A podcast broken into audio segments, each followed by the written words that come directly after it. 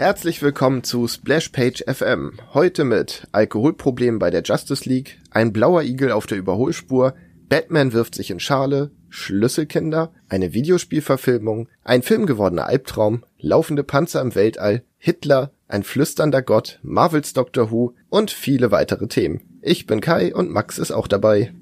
Hallo. Moin. Ach, wie Hitler aber immer alles besser macht. ja, das, da würden dir jetzt einige Leute drastisch widersprechen, aber gut.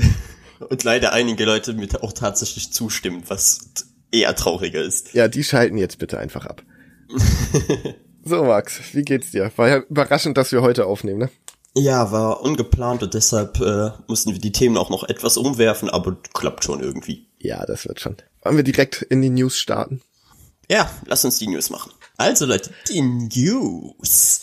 Wir fangen an mit Ben Affleck erklärt, warum er äh, nicht den äh, Batman-Film fertig gemacht hat. Also, weil das Skript stand ja auch schon und äh, eigentlich fanden es alle super. Aber durch die Trennung mit seiner Frau und die Probleme bei den Dreharbeiten von äh, Batman wie Superman und Justice League war der Typ einfach so mega heftig depressiv, dass er äh, quasi zum Alkoholiker wurde. Ach, bla, Ausreden.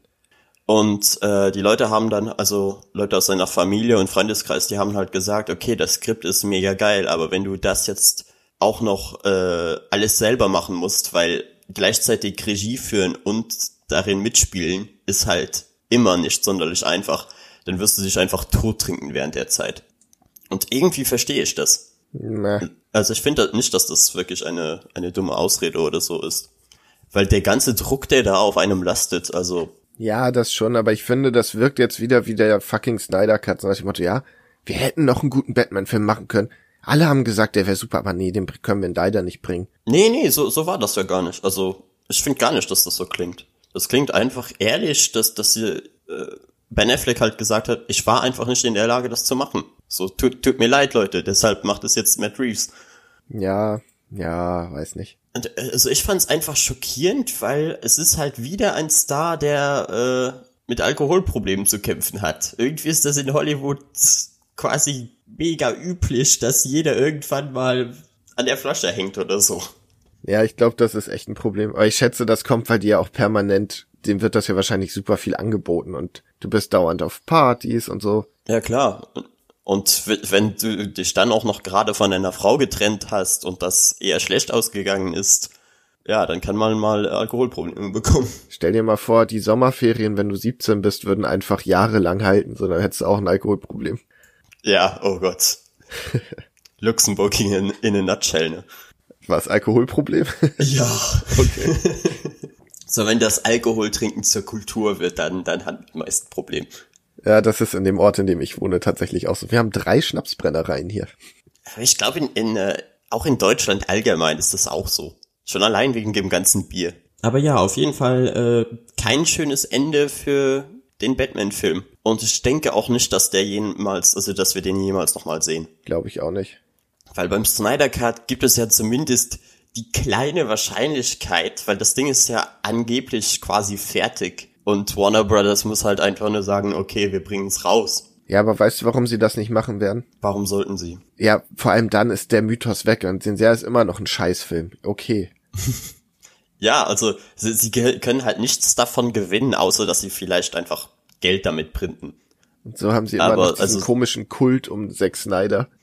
Ja, vielleicht, vielleicht können sie ihn dann irgendwann zurückbringen und dann gehen alle rein. Ja, ja. So, äh, Zack Snyder macht dann Justice League 3 oder so und dann sind alle so, das war der Film, den er immer machen wollte. Nee, dann werden alle sein, ja, okay, der ist scheiße, aber damals zu eins der Snyder Cut, wenn wir den gesehen hätten. ja, Weil genau, das ist also. ja der Heilsbringer.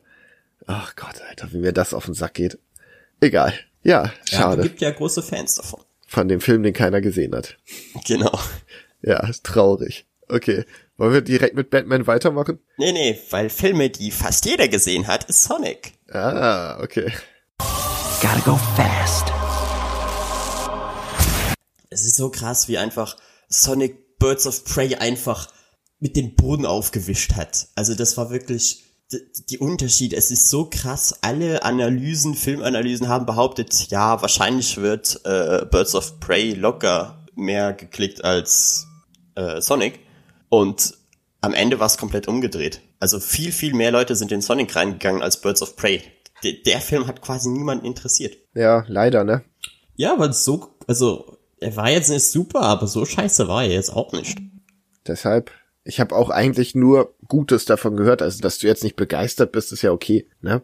Ja, also ich habe ich hab noch ein paar interessante äh, Theorien gehört oder, oder Kritiken, wo Leute behauptet haben, so ja, sie sehen es als kritisch, dass es so ein Film ist, in dem kein einziger Mann gut dargestellt wird und alle Männer böse sind. Aber ich war so, ja, ach mein Gott. Ich finde das so geil, dass sich darüber dann jetzt aufgeregt wird. Weißt du, es gibt tausend Filme, in denen Frauen einfach völlig nutzlos sind und einfach super yeah. dumm dargestellt werden. Und jetzt, aber da ist jetzt ein Mann, da ist gar kein toller Mann drin. Oh Gott, Alter, halt's Maul. So, aber ist Sonic ein guter Film? Hast du ihn gesehen? Nein, ich habe ihn leider nicht gesehen. Alles, was ich davon gehört habe, ist halt, dass es so ein, eigentlich halt ein Film für Kinder sein soll. Ja, bietet sich an, ne? Also. Ja, eben. Aber also ich finde es auf jeden Fall toll, dass so ein Film äh, so viel Aufmerksamkeit am Ende bekommt. Ich finde toll, dass quasi endlich Sega Nintendo geschlagen hat.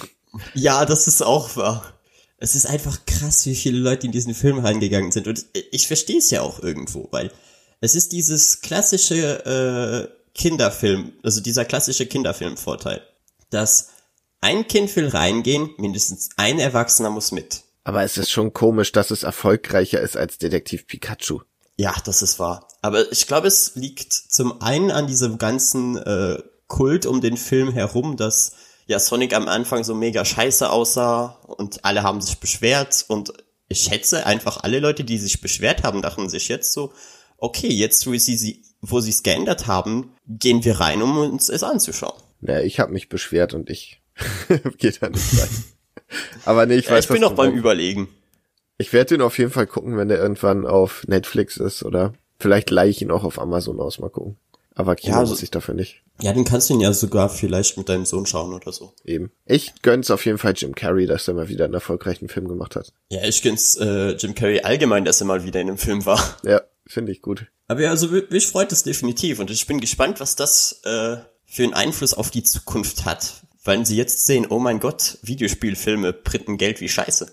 Ja, und davor habe ich nämlich genau Angst. Ich sehe schon den nächsten Super Mario Film kommen und da habe ich einfach überhaupt keinen Bock drauf.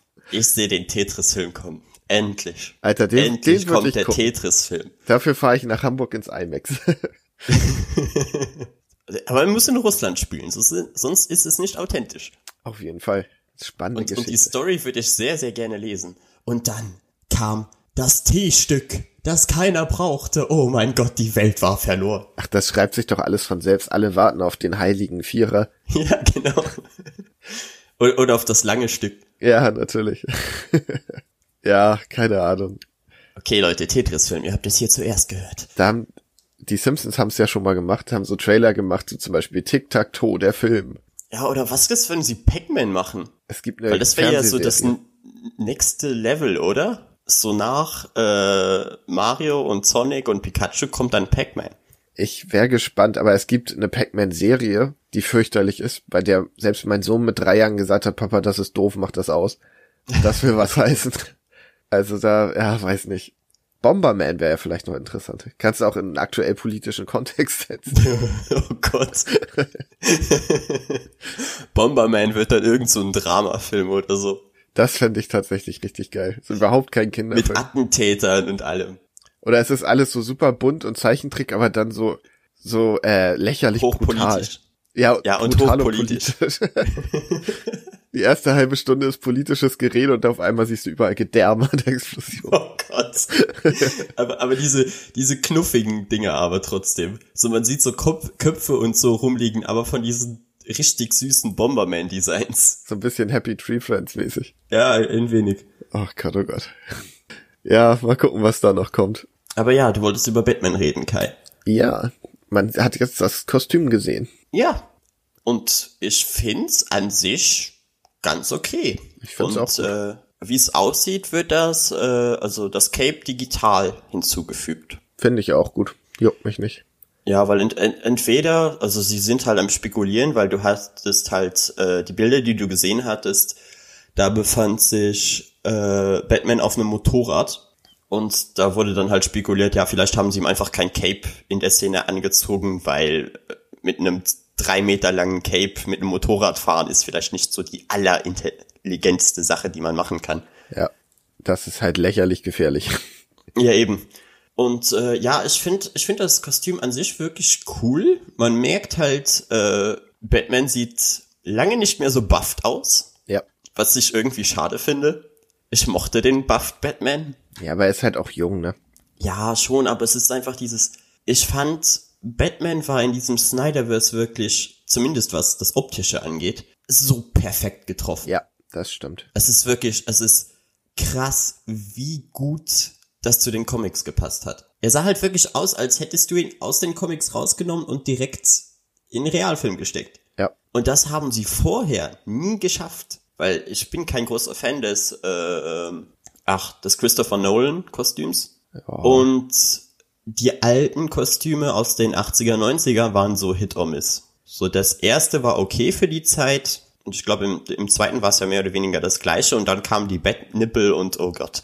Ich finde, ähm, dass er nicht so bufft ist, ist ja, das ist ein bisschen blöd, aber wie gesagt, zum einen ist er noch relativ jung, zum anderen, äh, keine Ahnung, der Nolan Batman war ja jetzt auch nicht so so ein Tank. Nee, überhaupt nicht. Ne, also er, er erinnert mich halt auch sehr an den Nolan Batman, so, weil alles mehr techy aussieht und Ja. also es sieht halt eher aus, als hätte er sich einfach Rüstungsteile angezogen, als hätte er sich in irgendein Kevlar-Ding gezwängt. Und das finde ich halt irgendwie ganz geil. Das ist, das mochte ich halt auch bei Nolan, dass es so dieses improvisierte war. Man hat so mitgekriegt, wie die Sachen entstehen. Und das hattest du ja bei, bei hier Batfleck überhaupt nicht. So, ich, ich Nein, mochte weil- das weil Aussehen. Da war es halt. Ja, rede weiter. Äh, ich mochte das Aussehen, auch wenn ich finde, dass das Kostüm ein bisschen was Schlafanzugartiges hatte.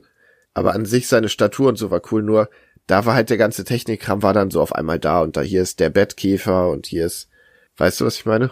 Bei wem jetzt? Bei Bei Justice League. welchem Batman? Ja, also bei Justice League haben sie es ja dann irgendwann übertrieben, auch mit der Brille und so. Ja. Äh, Aber ich fand zum Beispiel äh, vor allem in Batman wie Superman, in der kurzen Zeit, wo er halt das normale Kostüm trägt, oder auch äh, was er in Suicide Squad anhatte, äh, das sah halt aus wie dieses klassische Batman-Kostüm von so, es sieht aus, als wäre es eine Art, ja nicht Latex, aber eine Art Stoff und du weißt aber ganz genau, dass das Stoff nur sehr, sehr dünn ist und drunter dann halt die Kevlar-Platten und der ganze Zeug ist. Ja, Weil man hat das ja auch oft in Comics gesehen, dann wurde er angeschossen und man sieht dann das Loch in der, äh, in dem Anzug und dann sieht man halt direkt die Rüstung darunter. Ja, weil ich finde es halt auch in Comics meistens cool, wenn es mehr wie eine Rüstung aussieht. Und deshalb, also mir, mir gefällt der neue Suit sehr. Ja, mir, mir gefällt, glaube ich, beides eigentlich. Wie gesagt, ich finde halt nur die, die Statur ist was anderes und die äh, Unterarmplatten, finde ich, sehen sehr merkwürdig aus. Die haben irgendwas Samurai-artiges. Ja, aber ich finde, es macht irgendwie Sinn, wenn er sagt, er will kämpfen und äh, es, er kann ja nicht auf dem Level sein, auf dem er später ist, weil ihm, keine Ahnung, 20, 30 Jahre Erfahrung fehlen. Ja, das sagst du jetzt. Warte mal, bis du den Film siehst. Ja, mal gucken. Hast du das mit dem Stützrad mitgekriegt? Nein? Es gibt äh, ein Foto, wo er auf diesem Motorrad ist und an dem Motorrad ist unten so ein kleines Stützrad dran. Und alle, oh, der Batman, oh, das ist, das passiert, wenn man den Schwuchtelvampir nimmt. ich habe nur gesagt, ey Leute, ganz ehrlich, oh, beim Film ist was nicht real, das ist ja verrückt. Ja, und also, äh, man weiß ja nicht mal, ob das äh, jetzt überhaupt Dingens war. Ja, Ob das Pattinson in dem Kostüm war oder ein Stuntman. das kommt noch dazu. Und selbst wenn, also ich finde, das ist halt so lächerlich. Also das ist so ein bisschen, als würde man sich über Drähte, wenn die Stunts machen, aufregen. Ja, ich verstehe das auch nicht, weil wahrscheinlich mu- mussten sie einfach eine gerade Strecke fahren und sie wollten das so sicher wie möglich halten. Ja, oder es ist einfach, dass das Motorrad so gebaut ist, dass es zwar cool aussieht, aber halt nicht so richtig fahrtauglich Ach, ist. sah, aber ich fand aber das Motorrad zum Beispiel sah sehr, sehr äh, Standard aus. Ja, Also einfach wie normales Motorrad und jetzt nicht zum Beispiel wie so dieses abgefahrene Batman-Design mit, mit Flügeln und solchem Zeug. ja, keine Ahnung. Oder er, er soll einfach sehr langsam fahren oder was weiß ich. Das ist ja auch. Ich Ja, kann das nicht hatte sicherlich fahren, ihre Gründe. Nicht. Ja, eben. Es, es ist halt nicht jeder Tom Cruise. Ne? Aber dann, ich, mir gehen diese, ich, das tut mir echt leid für alle Fans, die nicht so sind, aber diese sehr snyderigen Batman-Fans, die jetzt da über alles sich aufregen und, ah, nee. Ach, glaubst du echt, das sind nur die Snyder-Fans? Nein, aber sie sind auch dabei. Ich habe so oft gelesen, irgendwie, ja, und Ben Affleck, bei dem wäre das nicht passiert und ja, wenn bei Snyder wäre das nicht so, der hätte den nie gecastet. Ich denke mir, es ist so langweilig, Leute. Aber Pattinson ist doch echt ein guter Schauspieler. Ja, aber das sehen die Leute nicht. Die Leute sehen, äh, der hat in Twilight mitgespielt und deshalb ist der doof. Ja, aber der fand ja selbst Twilight doof. Ja, vor allem. Er fand die Filme ja selbst scheiße. Vor allem da kommt immer, ja, ich habe die anderen Filme mit ihm ja nicht gesehen und bla bla bla. Ja, aber dann, dann maß dir doch nicht an, das zu beurteilen. Ich habe die Filme auch nicht gesehen. Ich habe nur gehört, dass er gut ist. Und dann denke ich mir, okay, bin ich gespannt, was passiert. Ja, ich habe, glaube ich, mittlerweile zwei oder drei Filme mit ihm gesehen, in denen er alle super war. Deshalb, also ich, ich verstehe Und es das ist nicht. halt auch dieses äh, davor, wenn ich nichts von einer Person gesehen habe, maße ich mich auch nicht an, sie zu kritisieren. Nee, vor allem ist es, wie lange ist Twilight her? Zehn Jahre oder so? Ja, ich glaube sogar schon länger. Deshalb, also der, der kann ja auch wachsen als Schauspieler. Ja, klar, und, und ist er ja auch. Also, Lighthouse war einfach so krass. Also der Film, der, der hat mich direkt überzeugt. Ich war so, okay, der Typ wird, also an ihm wird's nicht liegen, wenn der Film scheiße wird. Deshalb, man kann gespannt sein. So, und dann haben wir noch äh, News zu Lock and Key Crossover mit Sandman. Und äh, der Titel wäre Hell and Gone. Hello, I'm Neil Gaiman. When The Sandman launched in October 1988, I never imagined that the series would run for almost eight years. Watching Dream's popularity flourish over the course of the series was exhilarating and humbling. But I always knew the story would eventually end. DC was gracious enough to allow me to resolve the story on my own terms, and I and Morpheus laid to rest in 1996. But still, there were corners of the Sandman world waiting to be explored, and we're going to explore them. Da habe ich echt Bock drauf. Ich find's eine ne weirde Mischung, aber ja, klar, passt irgendwie. Ich hoffe ja ein bisschen, dass sie einfach sagen, okay, es gibt ein kurzes Crossover und dann kriegt Lock and Key seine eigene Serie einfach in diesem Universum. Weil da passt es gut rein und es muss gar nicht so viel mit dem anderen interagieren, für mich. Mm, Also ich glaube nicht, dass äh, Joe Hill jetzt Teil eines anderen Universums werden will mit seiner mit seinen Werken. Boah, wird er ja aber mit dem Crossover quasi, oder? Äh, Jein, also äh, wie, wie hieß das nochmal? Justice League und Black Hammer hatten ja auch ein Crossover. Ja, gut. Ja, Also Crossover sind ja mehr meistens eher Promo-Sachen und werden halt zusammengesetzt, weil hey, es passt irgendwie, aber das, das hat ja meistens überhaupt keine Konsequenzen auf keins der Universen. Kann höchstens sein, dass es später mal in Sandman referenziert wird oder so. So, ach, da gibt es noch dieses andere Universum mit den Schlüsseln. aber im Grunde müsste es ja, also du müsstest ja nicht mal sagen, dass es ein eigenes Universum ist, weil es passt einfach wunderbar damit rein. Ja, ich kann das halt äh, schlecht beurteilen, da ich nur die Serie gesehen habe. Dazu später und mehr. äh, ja, dazu kommen wir später. Ja. Ach, ich freue mich drauf. Ja, und es soll halt, also zumindest der Comic, so wie ich es verstanden habe, soll im Sandman Universe spielen. Ja. Ich bin, ich bin mal gespannt, wer vorkommt an Charakteren. Also ob. Äh, ob Dream dann ein Teil des Comics sein wird oder eher nicht, weil den, glaube ich, hat man in letzter Zeit nicht mehr wirklich viel gesehen, oder? Nicht wirklich, ne? Deshalb, das, das wird interessant. Ja, mal gucken. Und auch interessant wird, was Disney jetzt mit Star Wars macht. Weil sie haben sich endlich nach fünf Jahren entschieden, hey, vielleicht sollten wir unser eigenes Star Wars Universum aufbauen und nicht einfach nur äh, versuchen, die Nostalgie-Schiene zu fahren. Und das ist doch mal was Positives, oder Kai? Äh, Weil was sie jetzt machen ist, sie haben, sie bringen eine Reihe raus, die heißt Star Wars The High Republic und spielt äh, 200 Jahre vor den Prequels. We're finding ourselves at a very exciting moment with the Skywalker saga coming to an end. We're at a place of what's next for Star Wars. One of the things we've always done is be able to use our franchise platforms to explore the creative potential in the Star Wars galaxy.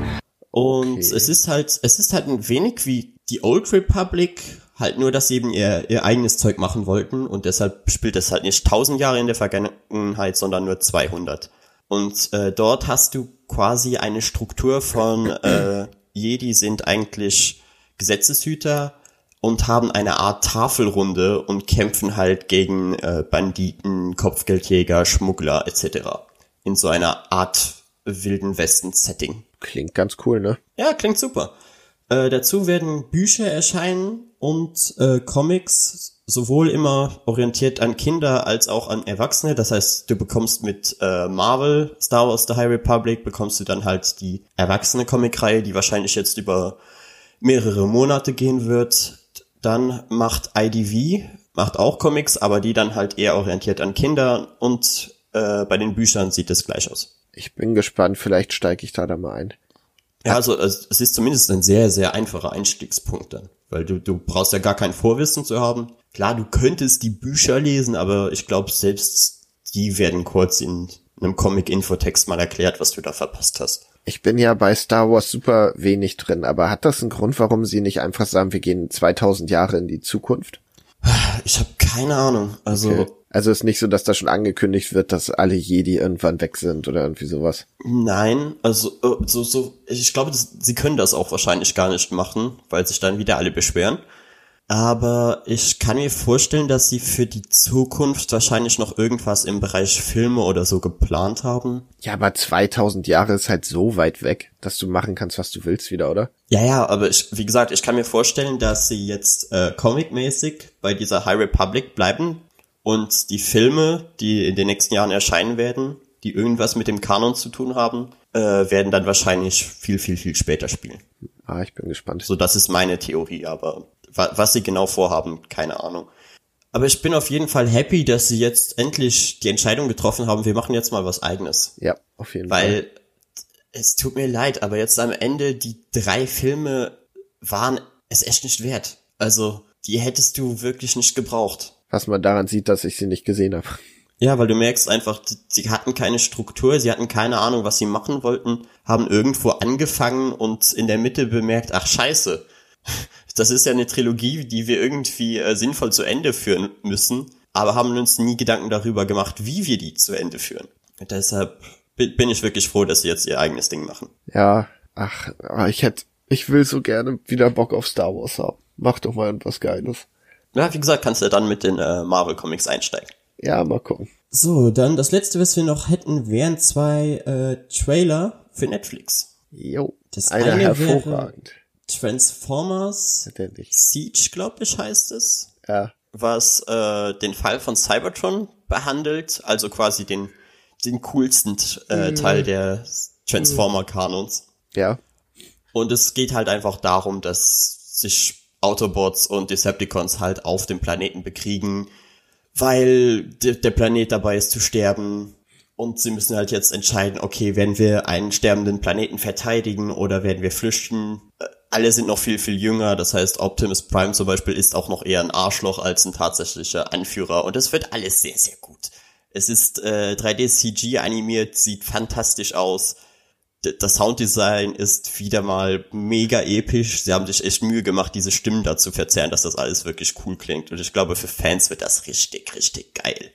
ja, cool, cool, cool. Äh, und Castlevania geht weiter. Yeah. Yay!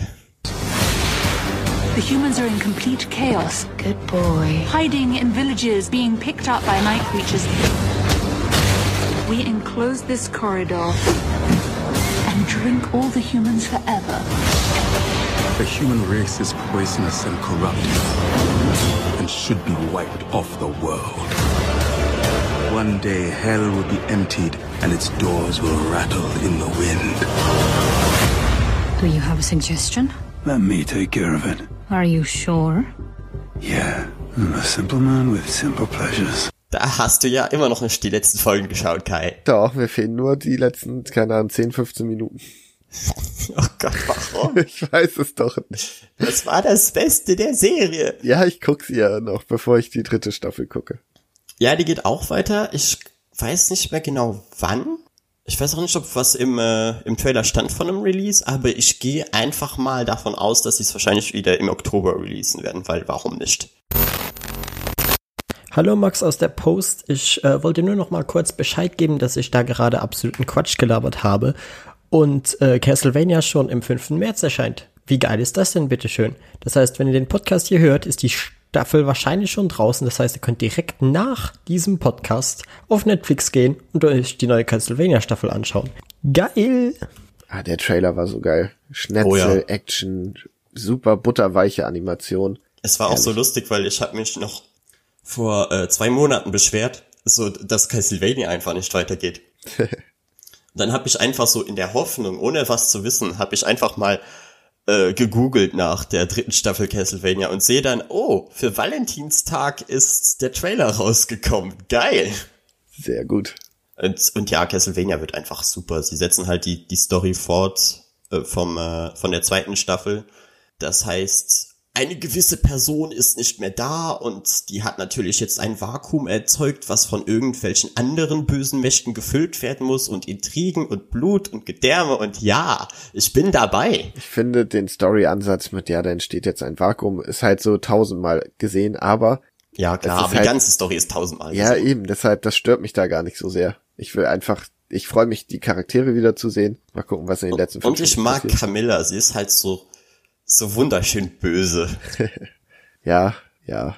Hast du Bücher mal dazu gelesen? Ich habe außer der Serie nichts damit zu tun. Doch, ich habe den ersten 3D-Teil mal zur Hälfte oder so durchgespielt. Nein, ich meine äh, zu Vampirbüchern. Ach Weil so. Camilla kam ja auch in irgendeinem Buch mal vor. Ich, der Name sagt mir auf jeden Fall was. Die wird ja gerne bei so Vampirzeug einfach benutzt. Genau, genau. Das ist halt so mit, mit Bram Stokers äh, Dracula wahrscheinlich die bekanntesten Werke. Ja. Aber ja, damit wären wir durch mit den News. Okay, dann machen wir die Hausaufgabe, würde ich sagen. Ja. Weil wir haben uns Lock and Key angeschaut, so wie wir in der letzten Folge versprochen haben. Hey, check it out. We're here. Welcome to Key House. I could never get your father to talk about his life here.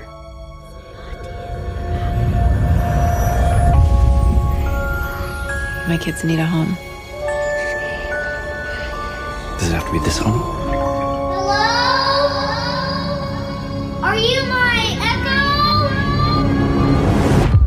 Yes. Wir haben echt unsere Hausaufgaben gemacht. Ja, Beide. und ich habe ich hab das halt äh, schön brav immer nebenher laufen lassen, während ich dabei war, mal an meiner Warhammer-Figur zu zeichnen oder zu malen. Ich weiß gar nicht. Ja, malen. eher malen wahrscheinlich. Ja. Und es hat gut angefangen und wurde mit der Zeit immer schlechter, bis es dann zum Ende mich wirklich einfach nur noch wütend gemacht habe, wie wenig, äh, ja, Effort würde ich nicht sagen, aber die, die, die Story ist halt einfach, einfach nicht gut. Du musst unbedingt die Comics lesen, Max. Wirklich. Ja, das Problem ist halt jetzt, dass ich total unmotiviert bin, die zu lesen, nachdem ich die Serie gesehen habe und sie so scheiße fand. Und das ist halt ein Riesenproblem dieser Serie.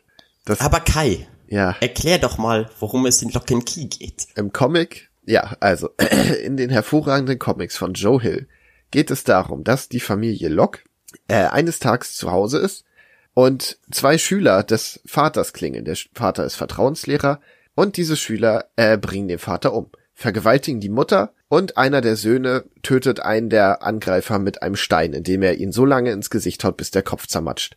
Der andere kommt ins Gefängnis. Epic Kill. Ja. Fatality. Das macht allen in der Familie natürlich schwer zu schaffen. Zum einen, weil der Vater weg ist, zum anderen, weil das schon ein traumatisches Erlebnis ist, jemanden tot zu kloppen. Und ich sehe da kein Problem. ja, weil du keine Seele hast. Aber sie ziehen daraufhin in das Keyhaus, das Haus, in dem der Vater aufgewachsen ist und in dem es einige magische Schlüssel gibt, die allerlei lustigen Scheiß machen. Und da der Junge, äh, der Jüngste der Familie ein kleines Kind ist, macht er einen folgenschweren Fehler, der zu unfassbar viel Leid, Blut, Folter und Tod führt. Ja, oder zu einer süßen Teenie Coming of Age Story, die dich nach spätestens fünf Folgen einfach nur noch langweilt. Ja, das ist dann die Serienversion, in der alles ein bisschen softer läuft. Die ist, glaube ich, ab zwölf. Ja, es ist, es ist einfach. Aber äh, weißt du, ich hätte die Gewalt nicht mal gebraucht oder so das, das ging mir überhaupt nicht darum. Als du mir erzählt hast, dass äh, die Comics viel, viel brutaler sind, dachte ich mir so, ah, okay, krass. Aber mein Problem ist einfach damit, wie, wie egal das Ganze ist. So, weil du hast halt den Antagonisten und die Kinder gehen aber weiterhin ganz normal zur Schule zum Beispiel. Ja. Es ist so, es ist so dieses äh, ein wenig, ich glaube wie bei Buffy auch, dass sich so das, das mystische äh, passiert halt so im Hintergrund, aber ist eigentlich so, so eine Nebensache. Weißt du, du kommst ganz, trotzdem ganz normal durch den Alltag. Ja, und immer mal guckt die böse Frau rein. Genau. Ja, das mal kommt sie vorbei und dann ist es so, oh, die böse Frau ist da. Und dann wird sie in irgendwelchen, mit irgendwelchen lächerlichen Techniken wieder zurückgeschlagen, weil auch da, das ist, ah, es gibt so viel dummes Zeug in dieser Serie. Ja. Und das ist alles nicht in den Comics. Und mein größtes Problem an der Serie ist, äh, die, sind die Charaktere. Beziehungsweise wie sie miteinander interagieren, weil da gibt es so viel merkwürdiger Scheiß. Wie zum Beispiel der ältere Bruder hat eine Freundin. Und die Freundin fragt äh, ihn dann, dass er irgendwie zu einem Spendenlaufmarathon oder so geht. Und das, äh, also paar Minuten später sieht man dann den Freund nicht da, sondern einfach auf einer Party trinken. Und du denkst dir so, Alter, das ist deine Freundin, warum bist du jetzt nicht hingegangen? Und er sagt dann so, ja, er hatte keinen Bock. Jo. Aber äh, warum? Ich finde auch, weißt du, so, er begründet das nicht. Er sagt einfach so, er hat keinen Bock, dann kommt seine Freundin auf einmal an, auf der Party, wirft ihm ein äh, Glas ins Gesicht und äh, die beiden sind dann getrennt. Schnitt, eine Folge später, sie vertragen sich wieder. Also sie reden halt kurz darum. Er sagt so, ja, tut mir leid. Sie so, ja, okay, mach das nie wieder. Und dann sind sie, sind sie wieder zusammen und alles ist gut. Und ich denke mir so, was? So, so kann das doch nicht funktionieren. Du kannst doch nicht einfach so drei, drei Szenen nehmen von Aufbau ist, er soll zu diesem Spendending gehen, geht aber zur Party, sie trennen sich und in der nächsten Szene sind sie wieder zusammen. Kai, so funktioniert kein Storytelling. Aber ich finde, das ist halt so oft so, dass es mir, ich habe es ja wie gesagt noch nicht weit geguckt, aber dann fällt auf, dass die Geschwister sagen, ja, tut mir leid, dass wir so, ja, ich habe so daran zu knabbern, dass Papa tot ist. Lass uns wieder Freunde sein. Nächste Szene, sie hassen sich. Nächste Szene, sie vertragen sich. Nächste Szene, sie ja. ignorieren sich. Und ich dachte, was ist denn da los? Ey, ihr müsst das doch irgendwie mal begründen.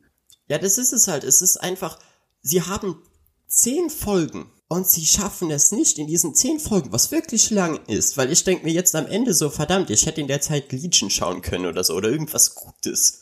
Ja. Schaffen sie es nicht, die paar Charaktere, die sie haben, weil es sind ja nicht mal viele. Es sind ja an sich nur die drei äh, Kinder und die Mutter, die so nebenbei agiert. Die spielt eigentlich auch keine so große Rolle, weil 90% der Zeit ist sie einfach verplant. Die ist, ist so, hey Kinder, das ist voll merkwürdig, was macht ihr da? Das finde ich auch so, weil ähm, in der Serie ist ja, dass sie so selber auch ein bisschen ermittelt und gucken will, was da passiert. In den Comics ist das halt viel besser gelöst, weil sie ist äh, hart alkoholabhängig, weil sie nicht klarkommt mit dem, was passiert und sie stürzt halt richtig ab. So. Ja, das auch wieder so. In, in der Serie bekommt sie auch irgendwann Alkoholprobleme, aber auch das ist wieder so in zwei, drei Minuten gelöst. So kann sein, dass ich irgendwelche Szenen vielleicht verpasst habe, während ich dabei war zu malen, aber ich denke nicht. Also ich habe ja trotzdem die ganze Zeit zugehört und ja auch immer mal wieder äh, auf den Bildschirm geschaut und konnte einfach nicht fassen, wie, ja, wie, dumm das Ganze ist. Was mich halt wirklich stört, ich bin ja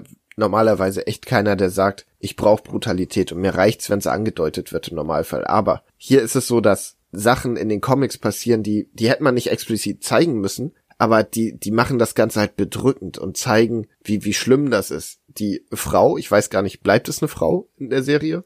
Nein. Gut, weil äh, die Person macht im Comic unfassbar widerliche, verachtenswerte Sachen und du hast die, du hast ihn einfach und es wird eine Bedrohung aufgebaut, eine wirklich wirkliche Bedrohung und es ist nicht dieses hu, da bin ich wieder, gib mir die Schlüssel. Nein, oh, schade, Feuer weg, bumm. Weißt du, was ich meine? Das das ist einfach Ich weiß ganz genau, was du meinst. Das ist halt in den Comics überhaupt nicht so, sondern ich habe wenig Figuren gibt es in Comics, die ich so sehr gehasst habe, wie ich weiß, also in, in den Comics heißt er sie Dodge. Ich weiß nicht, wie es da ist. Ja, äh, also sie heißt Dodge und er heißt anders. Ja. Aber ich, ich verrate den Namen jetzt nicht, weil das wahrscheinlich Spoiler wären. Gut. Aber das ist halt, das, das fand ich halt richtig, richtig scheiße gelöst ist. Regt mich ein bisschen auf, weil ich habe, bevor ich die Serie angefangen habe, am selben Abend den dritten Band der Master Edition da gelesen und war so richtig geflasht und euphorisiert und habe gedacht, wie geil ist diese Reihe bitte? Und dann fängt man an, die Serie zu gucken und denkst so, hm, okay, ja gut, das ist anders, aber das stört mich ja nicht, wenn Sachen ein bisschen anders gemacht werden, dann guckst du weiter denkst, ja, nee, das ist scheiße. Ugh, wieso ist das denn? Ugh. So, sie halt ja, man hat halt am Ende wirklich so das Gefühl, sie haben einfach ein Teenie-Drama draus gemacht. Mit, mit so ein wenig Mystery-Anteil, weil es ist ja nicht mal Horror oder so, das ist auch sowas. Ich habe das Gefühl, dass die Comics eine ganz andere Atmosphäre haben als diese Serie. Die Comics Weil in der sind Serie halt wirkt wirklich alles irgendwie so unbeschwert. Es ist zwar leicht angespannt, aber wirklich so Sachen, als wäre es normale Familienprobleme, weißt du? Ja. So, oh, wir haben halt die gruselige Tante, die manchmal vorbeikommt, die keiner mag und oh, unsere Mutter hat Alkoholprobleme, aber auch nicht so wirklich. Man hat, also es hat nicht sonderlich viele Konsequenzen, außer dass sie vielleicht ein oder zweimal anfängt zu weinen. Und so, so viel Zeug wird einfach ignoriert und die Serie ist auch so 50-50, wir drehen uns um den Plot. Jetzt behandeln wir wieder unsere Charaktere. Eine gute Serie schafft beides Ja. gleichzeitig zu machen. Und hier ist es so, okay, die Szene ist für Charakterentwicklung. Die andere Szene ist für den Plot. Jetzt kommen wir wieder zur Charakterentwicklung. Und ich habe einfach am Ende das Gefühl, sie wollten so eine Serie ein wenig machen wie Riverdale, weil meine Freundin zum Beispiel, die hat die ersten paar Folgen mit mir geschaut, die fand das wahnsinnig spannend. Ja, das ist ja, ja, es ist ja auch nicht wirklich eine schlechte Serie, so nicht, aber Nee. Nee. Da würde ich dir widersprechen, Kai. Also, du kannst einfach nicht so konsequenzlos ständig äh, die Stimmung deiner Serie ändern. ich finde Die halt, Stimmung deiner Charaktere. die Figuren benehmen sich auch manchmal einfach so dämlich.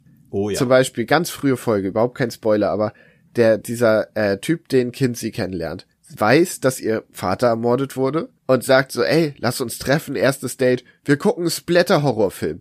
Und dann wundert er sich, dass das eine dumme Idee war. Ich dachte, also echt mal, sorry, okay, ein dummer Teenager, aber so dumm ist doch kein Mensch. Ja, das wird ja noch besser, weil in einer äh, späteren Folge spielt sie ja dann in ihrem in ihrem Film mit und wird mit Blut übergossen. Ja, ich auch gedacht, oh komisch, dass sie da jetzt nicht so überragend geschauspielert hat. Wer hätte das gedacht? Das triggert was bei ihr? Komisch. Ja, und sie ist ja auch noch so, nee, nee, ich, ich schaff das, ich schaff das. Und ich denke mir so, Mädel, warum? Und das- wird alles, das wird am Ende so viel schlimmer, Kai. Weil sie fängt dann irgendwann was mit dem anderen Typen an. Spoiler. Ja, das ist doch scheißegal. Wer, während sie noch was mit dem einen Typen am Laufenden hat und ihre Argumentation ist am Ende so, ja, ich kann euch doch beide daten. Und ich denk mir so, was bist du für eine fucking Fotz? Ja.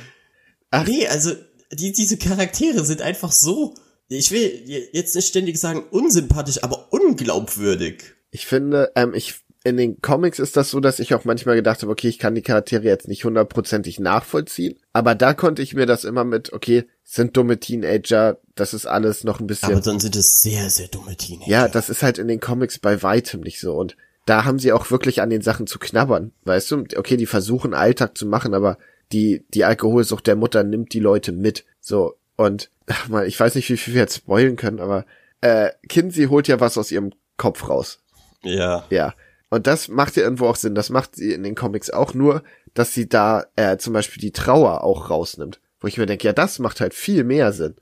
An sich schon, ja. Ne, das ist was, was irgendwie nachvollziehbar ist in dem Moment. Aber das kann man wahrscheinlich nicht so schön visualisieren und das wäre nicht so ein gruseliges Monster gewesen.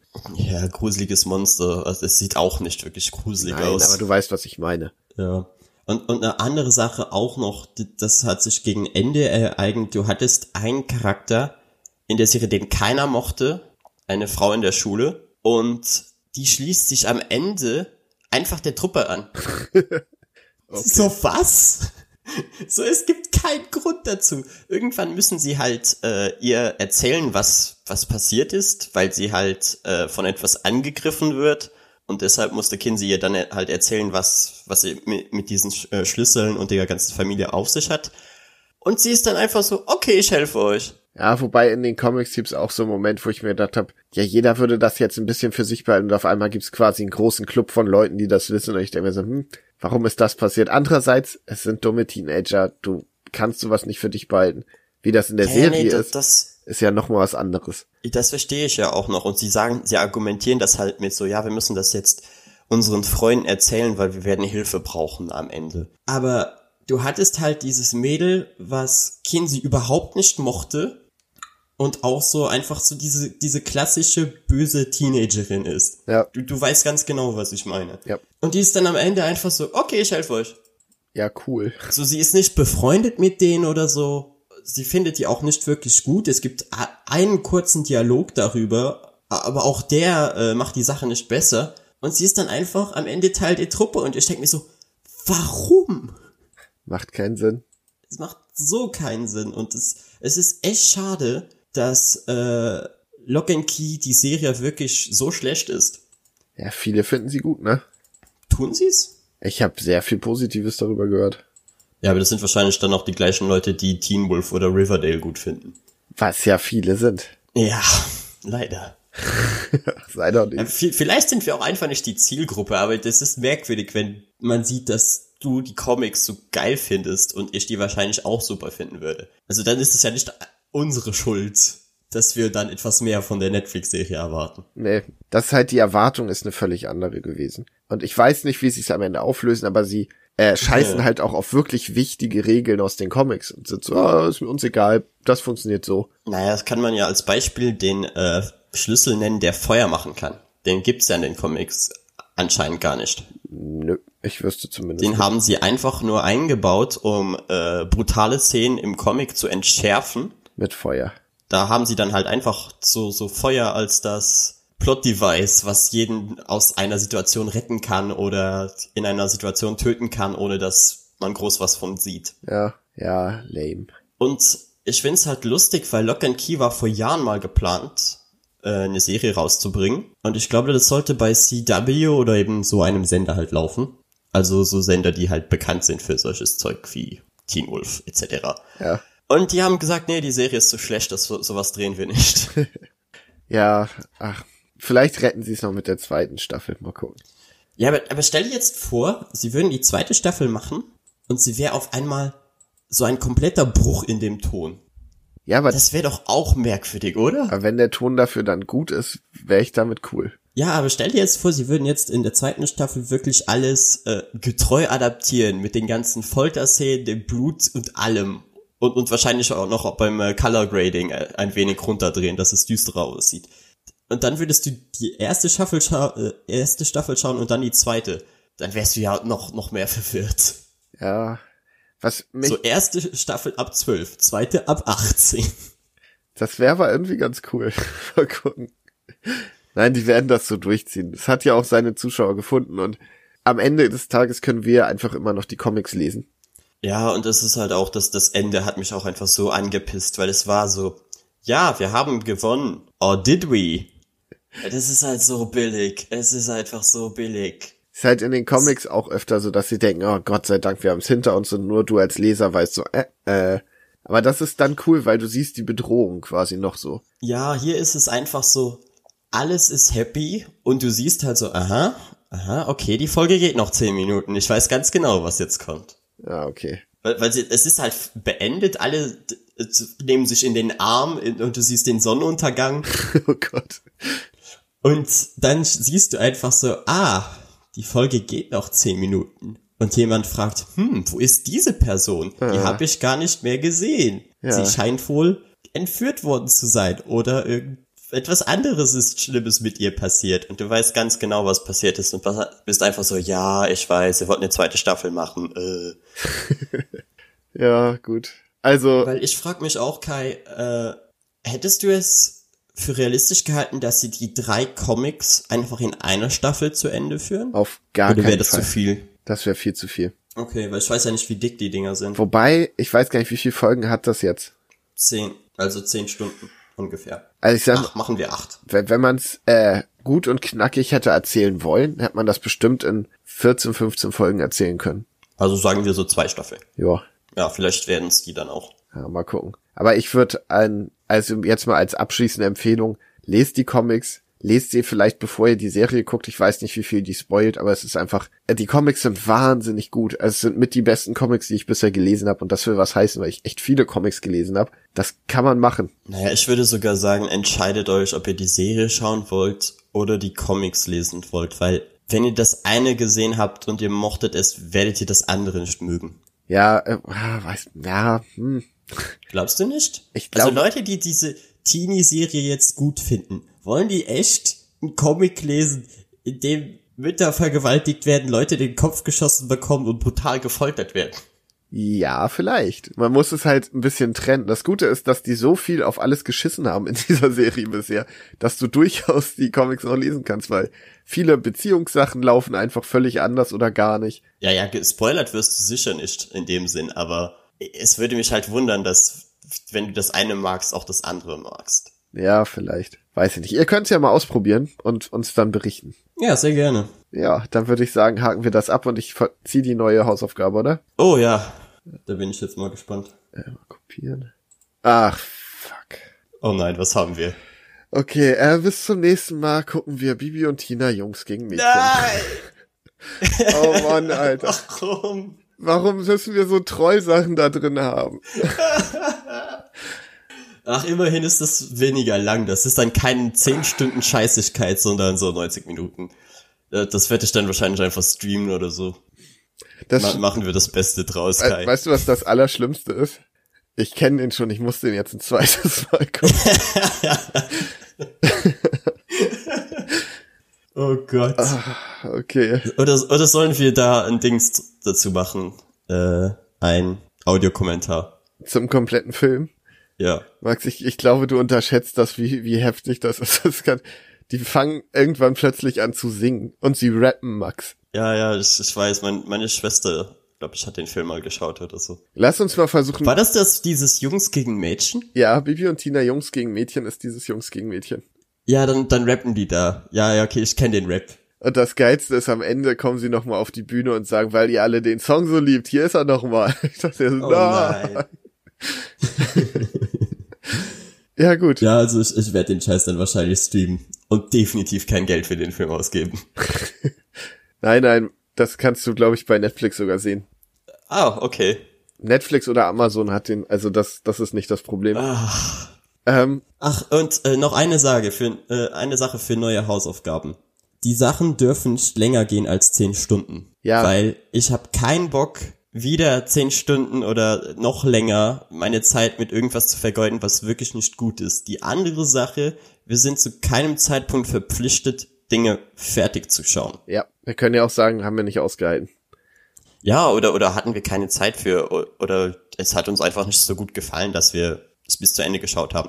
Aber die Hausaufgaben werden gemacht und wir werden uns es definitiv anschauen. Ob wir es zu Ende schauen, ist die andere Sache. Aber bei einem eineinhalb Stunden Film, finde ich, kann man das schon mal durchziehen. Ja, ja, klar. Also es ist, es geht jetzt mehr über Serienempfehlungen oder so, weil wir haben ja zum Beispiel auch noch Peaky Blinders drin und ich schaue mir jetzt keine fünf Staffeln Peaky Blinders an. Wir haben One Piece da drin. Ja, zum Beispiel. Also da, da können wir gerne dann drüber reden, aber das, ich werde jetzt nicht alle Folgen One Piece gucken. Ich kann nicht mal alle Filme One Piece gucken. Ach Kai, sind doch nur 900 Folgen, geht doch easy. Ja, und bis du da bist, sind 1400. Ja, ne, also nein, das, das wird nicht passieren. Und vielleicht weniger so Sachen. Wir haben jetzt, wir haben ja noch Treu-Sachen drin. Ariel ist noch drin. Aber na, das wird auch gut. äh, schickt uns doch einfach coole Sachen. Wie wär's denn damit? Aber hey Kai, es hätte auch schlimmer kommen können. Du hättest auch jetzt Evangelion schauen müssen. ja, nee, das, so weit kommt's noch. Das breche ich eh ab. Okay, also dann äh, Baby und Tina, Jungs gegen Mädchen, seht, hört ihr dann in der nächsten Folge. Jo. Juhu. Das Gute ist, ich bin ja wieder in der Heimat jetzt die nächsten Tage. Ich habe den letztes Mal auch mit meinem Bruder geguckt, weil wir ja immer so Trash-Filmabende machen. Vielleicht gucken wir ihn einfach nochmal. Mit sehr, sehr viel Alkohol. Oh ja.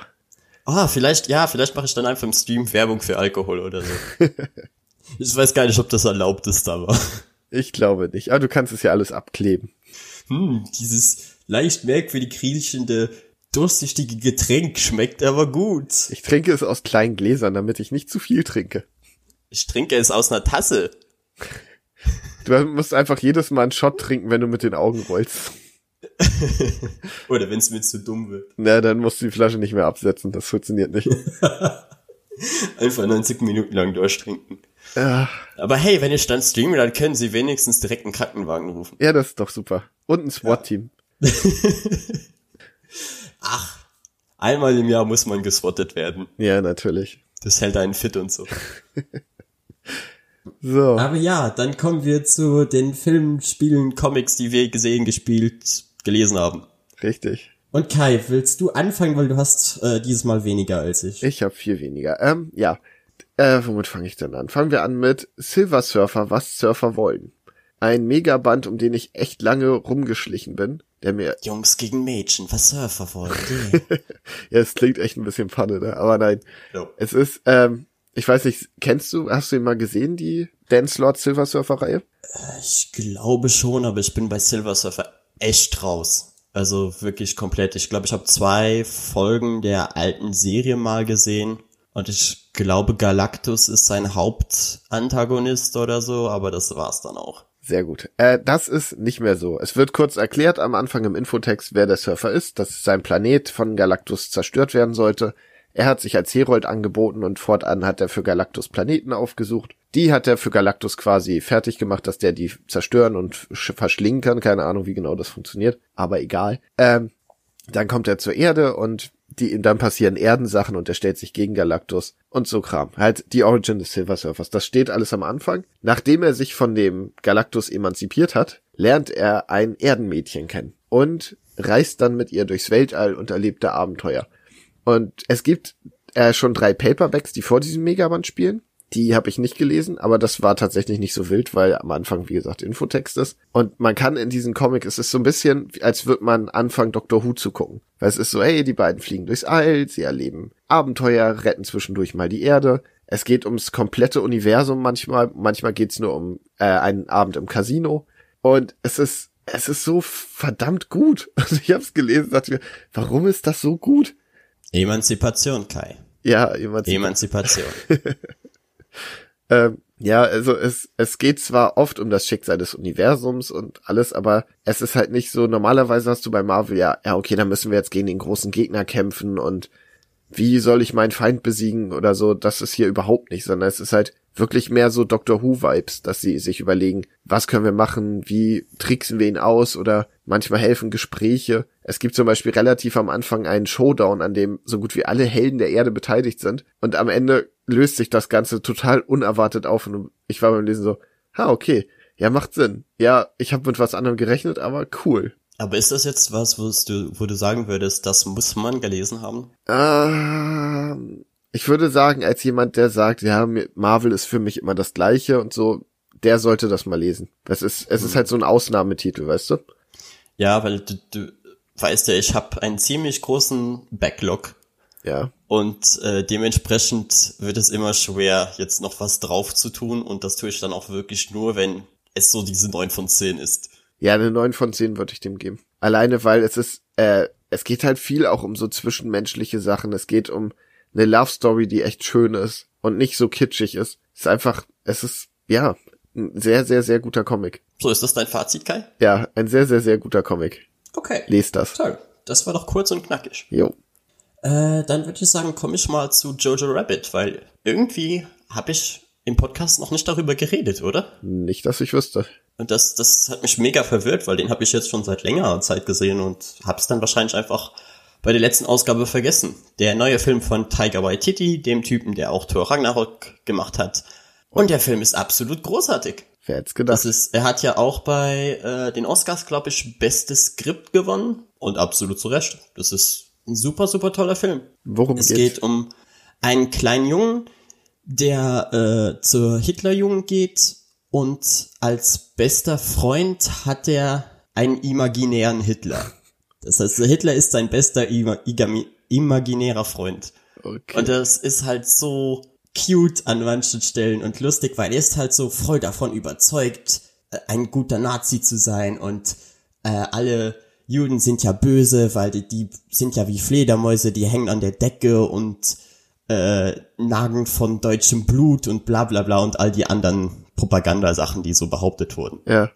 Und ja, dann dreht es sich halt äh, am Anfang darum, dass er halt in dieser äh, Hitlerjugend ist und mit denen so wie Pfadfinder halt zeltet und irgendwelche kleineren Aufgaben macht, bis er durch Stummheit verletzt wird und dann den Rest der Zeit äh, zu Hause verbringen muss.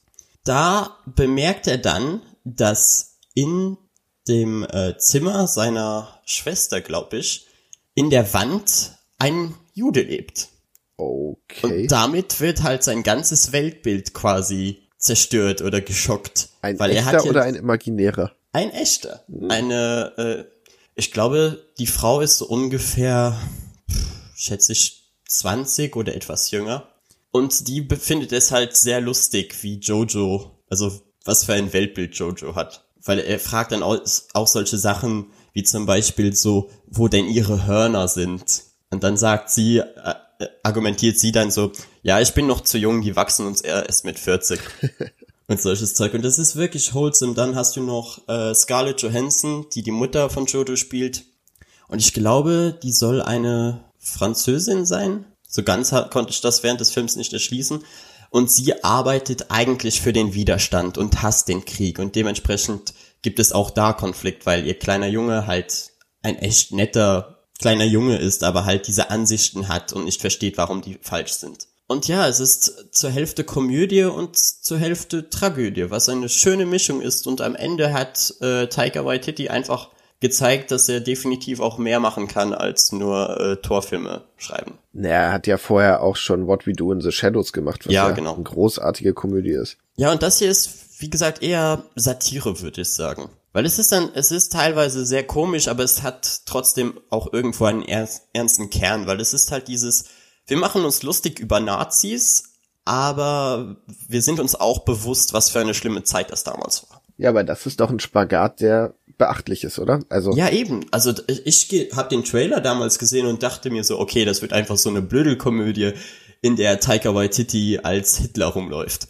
Ja. Und äh, nein, also das ist es nur teilweise. Es hat auch tatsächlich tiefgründigere Momente und wirklich schöne, holsame und auch tragische Momente. Das klingt echt gut. Verdammt.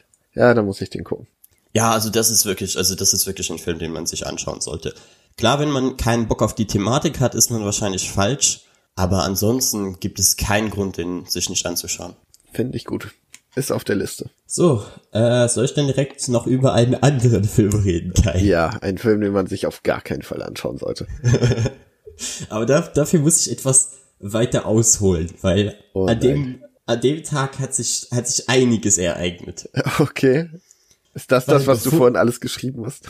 Nein. Okay. Weil bevor wir äh, uns de den Film Der fantastische Planet angeschaut haben, haben wir uns noch was anderes angeschaut. Ganz viel LSD. Nämlich, nein, das äh, neueste Video von Till Lindemann. Okay. Und weißt du, worauf ich hinaus will, Kai? Nein, ich hab's nicht gesehen. Aber du weißt, was ich meine. Nein. Weil Till Lindemann hat mit seinem neuesten Album einen Porno rausgebracht.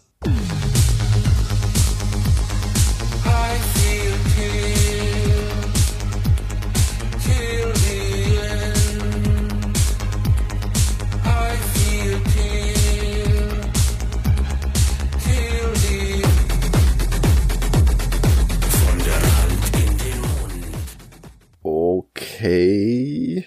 Der, der Typ hat echt mit 46, äh, 56 sich wahrscheinlich beim nackten Angeln gedacht, ich werde Amateur-Pornostar. Und hat, um sein neues Album zu bewerten, tatsächlich ein Porno gedreht. Und ich glaube, ich habe in meinem Leben nie so einen künstlerisch anspruchsvollen Porno gesehen. Aber er ist ganz hässlich und. Ja, er ist verdammt hässlich. Die anderen, die darin mitspielen, sehen verdammt gut aus, aber er ist echt hässlich, ja.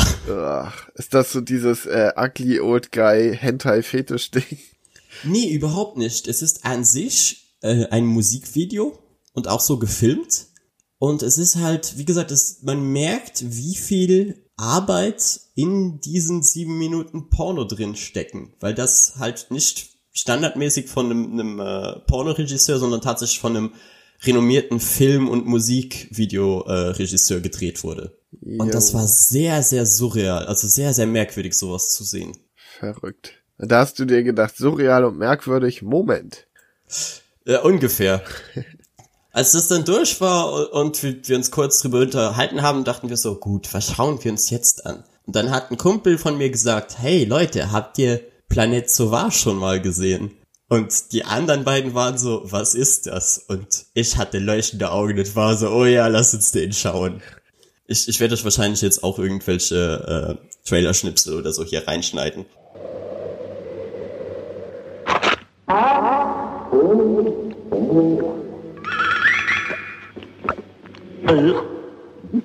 Fantastic Planet.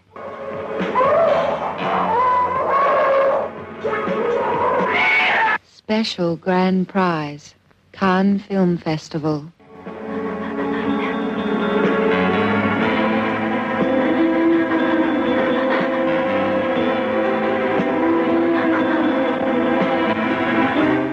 Fascinating, a fine adventure story.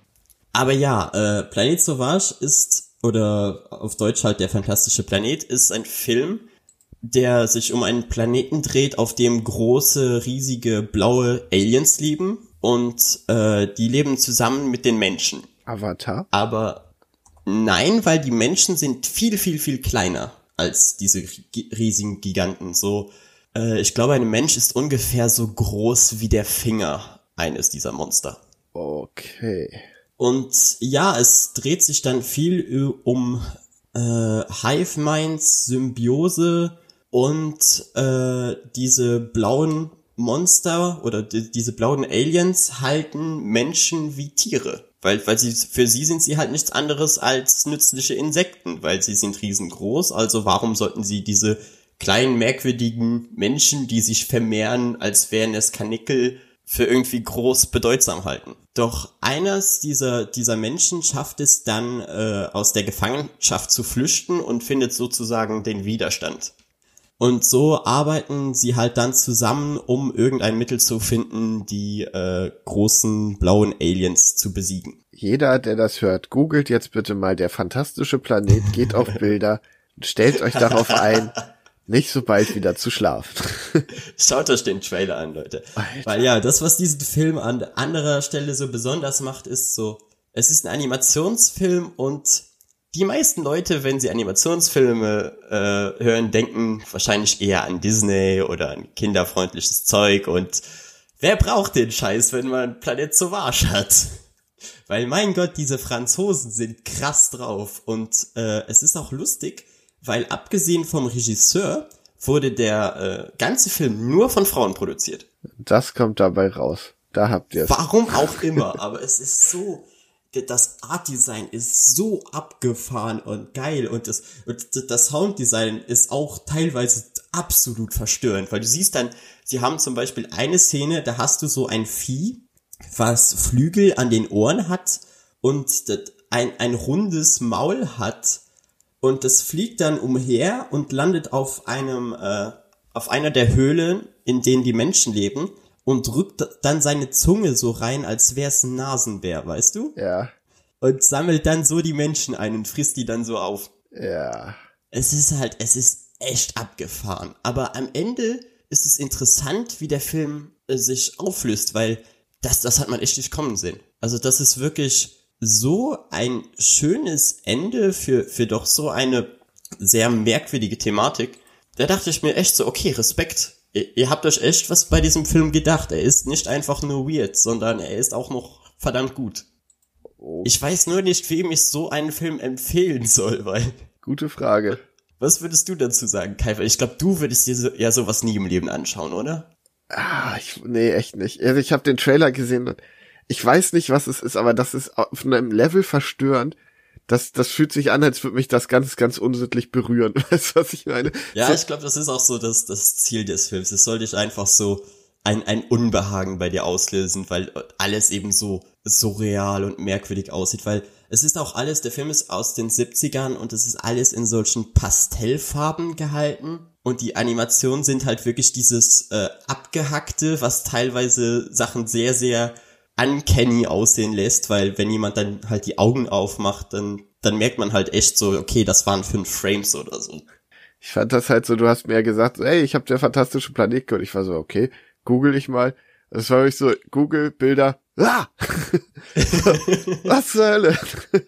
Und du hast dir ja noch den Trailer angeschaut. Ja, ne? natürlich. Ich, ich dachte. Ah, der, der, der Trailer ist auch so gut, weil der hat so eine, eine Frauenstimme, die erzählt, um was es geht. Und die ist halt so unfassbar gelangweilt. Ja, das ist alles, das ist so.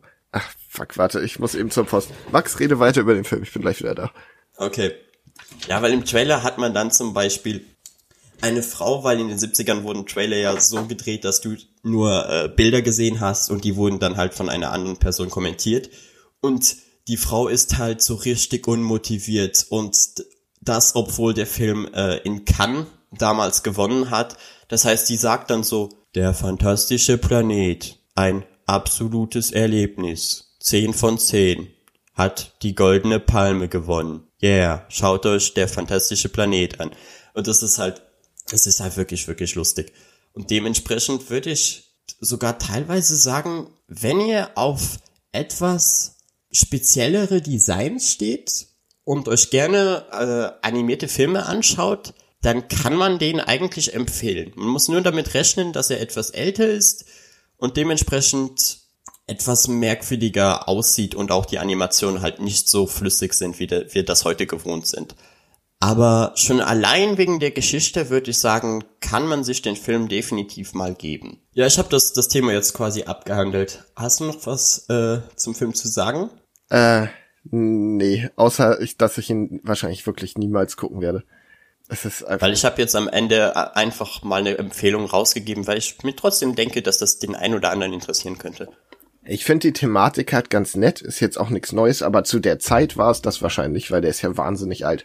Ja, ist, äh, wie gesagt, 72 oder so. Ja, deshalb, also ist schon, schon. Und wie gesagt, Idee. es ist nicht nur die Thematik, sondern auch wie er endet, was ihn so, also er macht wirklich was mit dieser Thematik, was man nicht erwarten würde. Okay. Oh man. Ja, ich muss das Google-Ding wieder zumachen, das ist einfach, die, die blauen mit Menschen mit den roten Augen.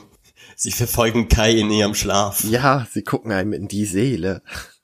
Ja, gut. Es ist, es ist auch lustig, weil wenn sie sterben, dann äh, hören die Augen auf zu leuchten und werden einfach nur noch blaue Hüllen. Ach, das ist so ein richtiger so Lachfilm. Aber ja, sollen wir dann mal zu deinem nächsten Thema kommen, Kai? Ja, äh, bei mir geht's jetzt auch mit Sci-Fi-Fantasy-Gedöns weiter. Nämlich Seven to Eternity, den ich dir massiv ans Herz gelegt habe. Ah, das sieht auch so gut aus. Es sieht unfassbar gut aus. Ich habe äh, das wegen dem Artwork bin ich drauf aufmerksam geworden. Dann ist es von Rick Remender, der dir wahrscheinlich auch ein Begriff ist, oder? Nein, glaube ich nicht. Der hat zum Beispiel Deadly Class gemacht oder Low oder Black Science, glaube ich auch. Mhm, alle Sachen, die ich nicht gelesen habe. Ach, Max. Wobei ich. Weil ich bin ja zum Beispiel gar kein Deadly Class Fan. Das interessiert mich ja so null. Das verstehe ich halt überhaupt nicht. Es ist, es sind edgy Teenager, die edgy Sachen machen. Mord, Blut, Drogen, Gewalt und gute Musik. Das ist alles. Das ist, jetzt hätten die eine Checkliste gehabt. Okay, womit kriegen wir Max? Und das ist einfach so, nö. Ja, mir spricht einfach die Thematik von den Teenagern nicht an. Ah, das, ich glaube, das wäre anders, wenn du es lesen würdest. Aber egal. Seven to Eternity. Ähm, worum geht's? Auf einem, ja, ich glaube, es ist ein anderer Planet. Das ist so, ja, vom Genre schwer zu fassen, ist so Science Fantasy. Weißt du, was ich meine? Mhm. So ein bisschen wie, äh, ach, wie hieß der Film? Mit so Wüstenwürmern und so.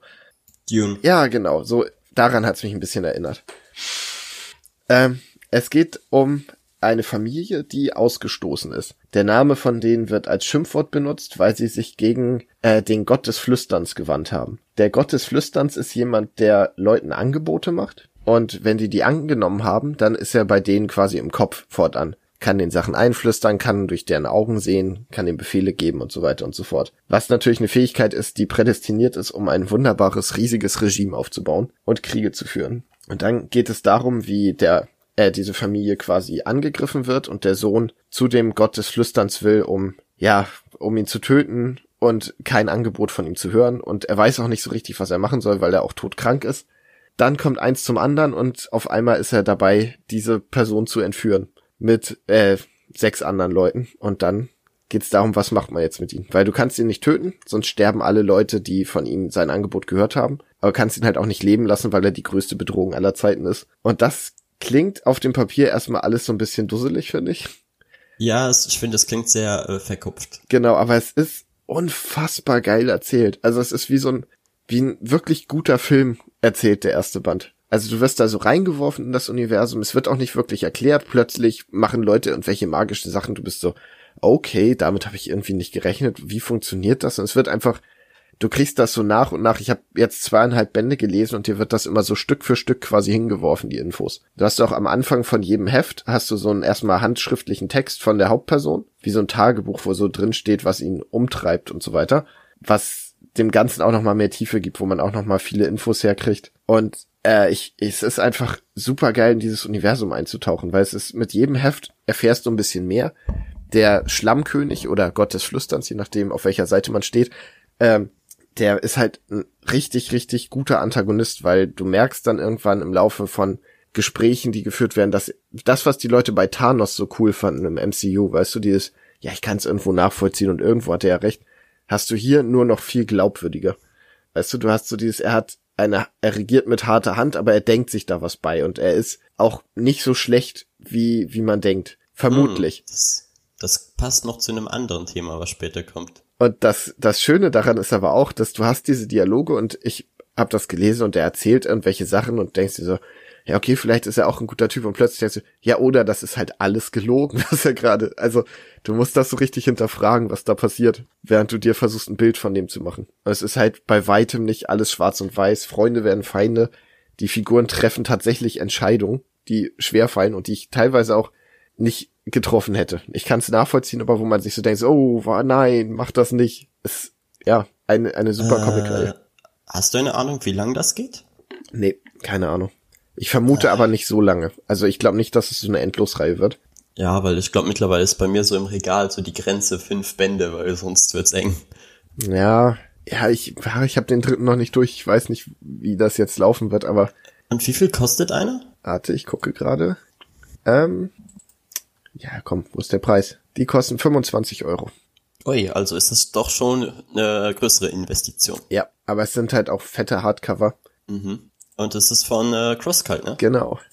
Ja, das, das klingt nämlich auch nach ihnen. So vom ganzen Design her und weil es, es sind jetzt keine klassischen Superhelden-Stories, sondern eher was. Ich, für mich klingt es ein wenig nach Sci-Fi-Western. Ja, das ist es auch. Also es ist, ja, es ist so ein bisschen diese sieben Samurai-Sache in Science Fantasy. Ja, klingt, klingt toll. Also klingt wirklich nach was, was ich mir gerne mal anschauen soll. Vielleicht kaufe ich es mir digital. Da ist es auch deutlich günstiger. Warte, ich guck mal eben.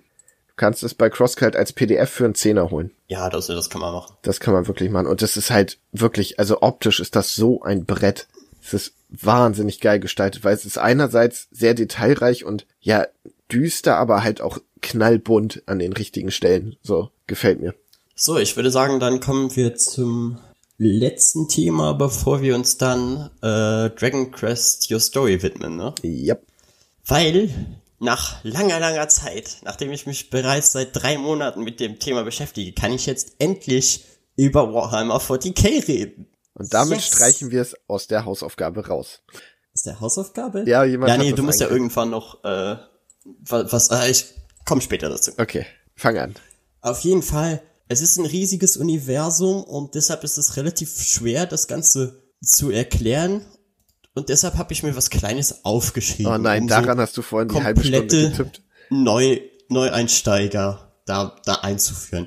Also bitte schöne Musik einsetzen und hört, hört mir jetzt bitte zu. Nehmt euch einen Kaffee, das dauert.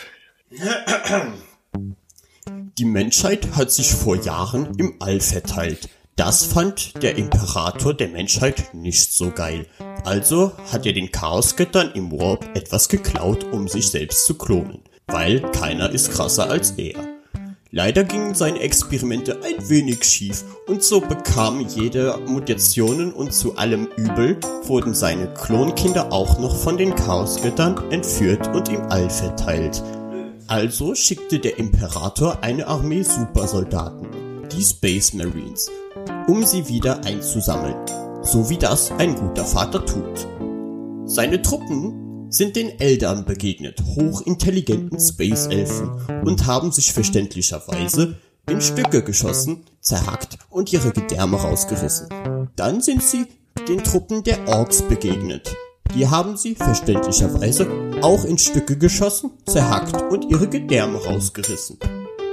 Nach längerer Zeit sind sie dann tatsächlich Menschen auf einem anderen Planeten begegnet. Und ja, ihr habt erst erraten, Kinder, sie haben sich an den Tisch gesetzt und Politik betrieben, um sie dann später aus dem Orbit zu beschießen und den ganzen Planeten zu verbrennen.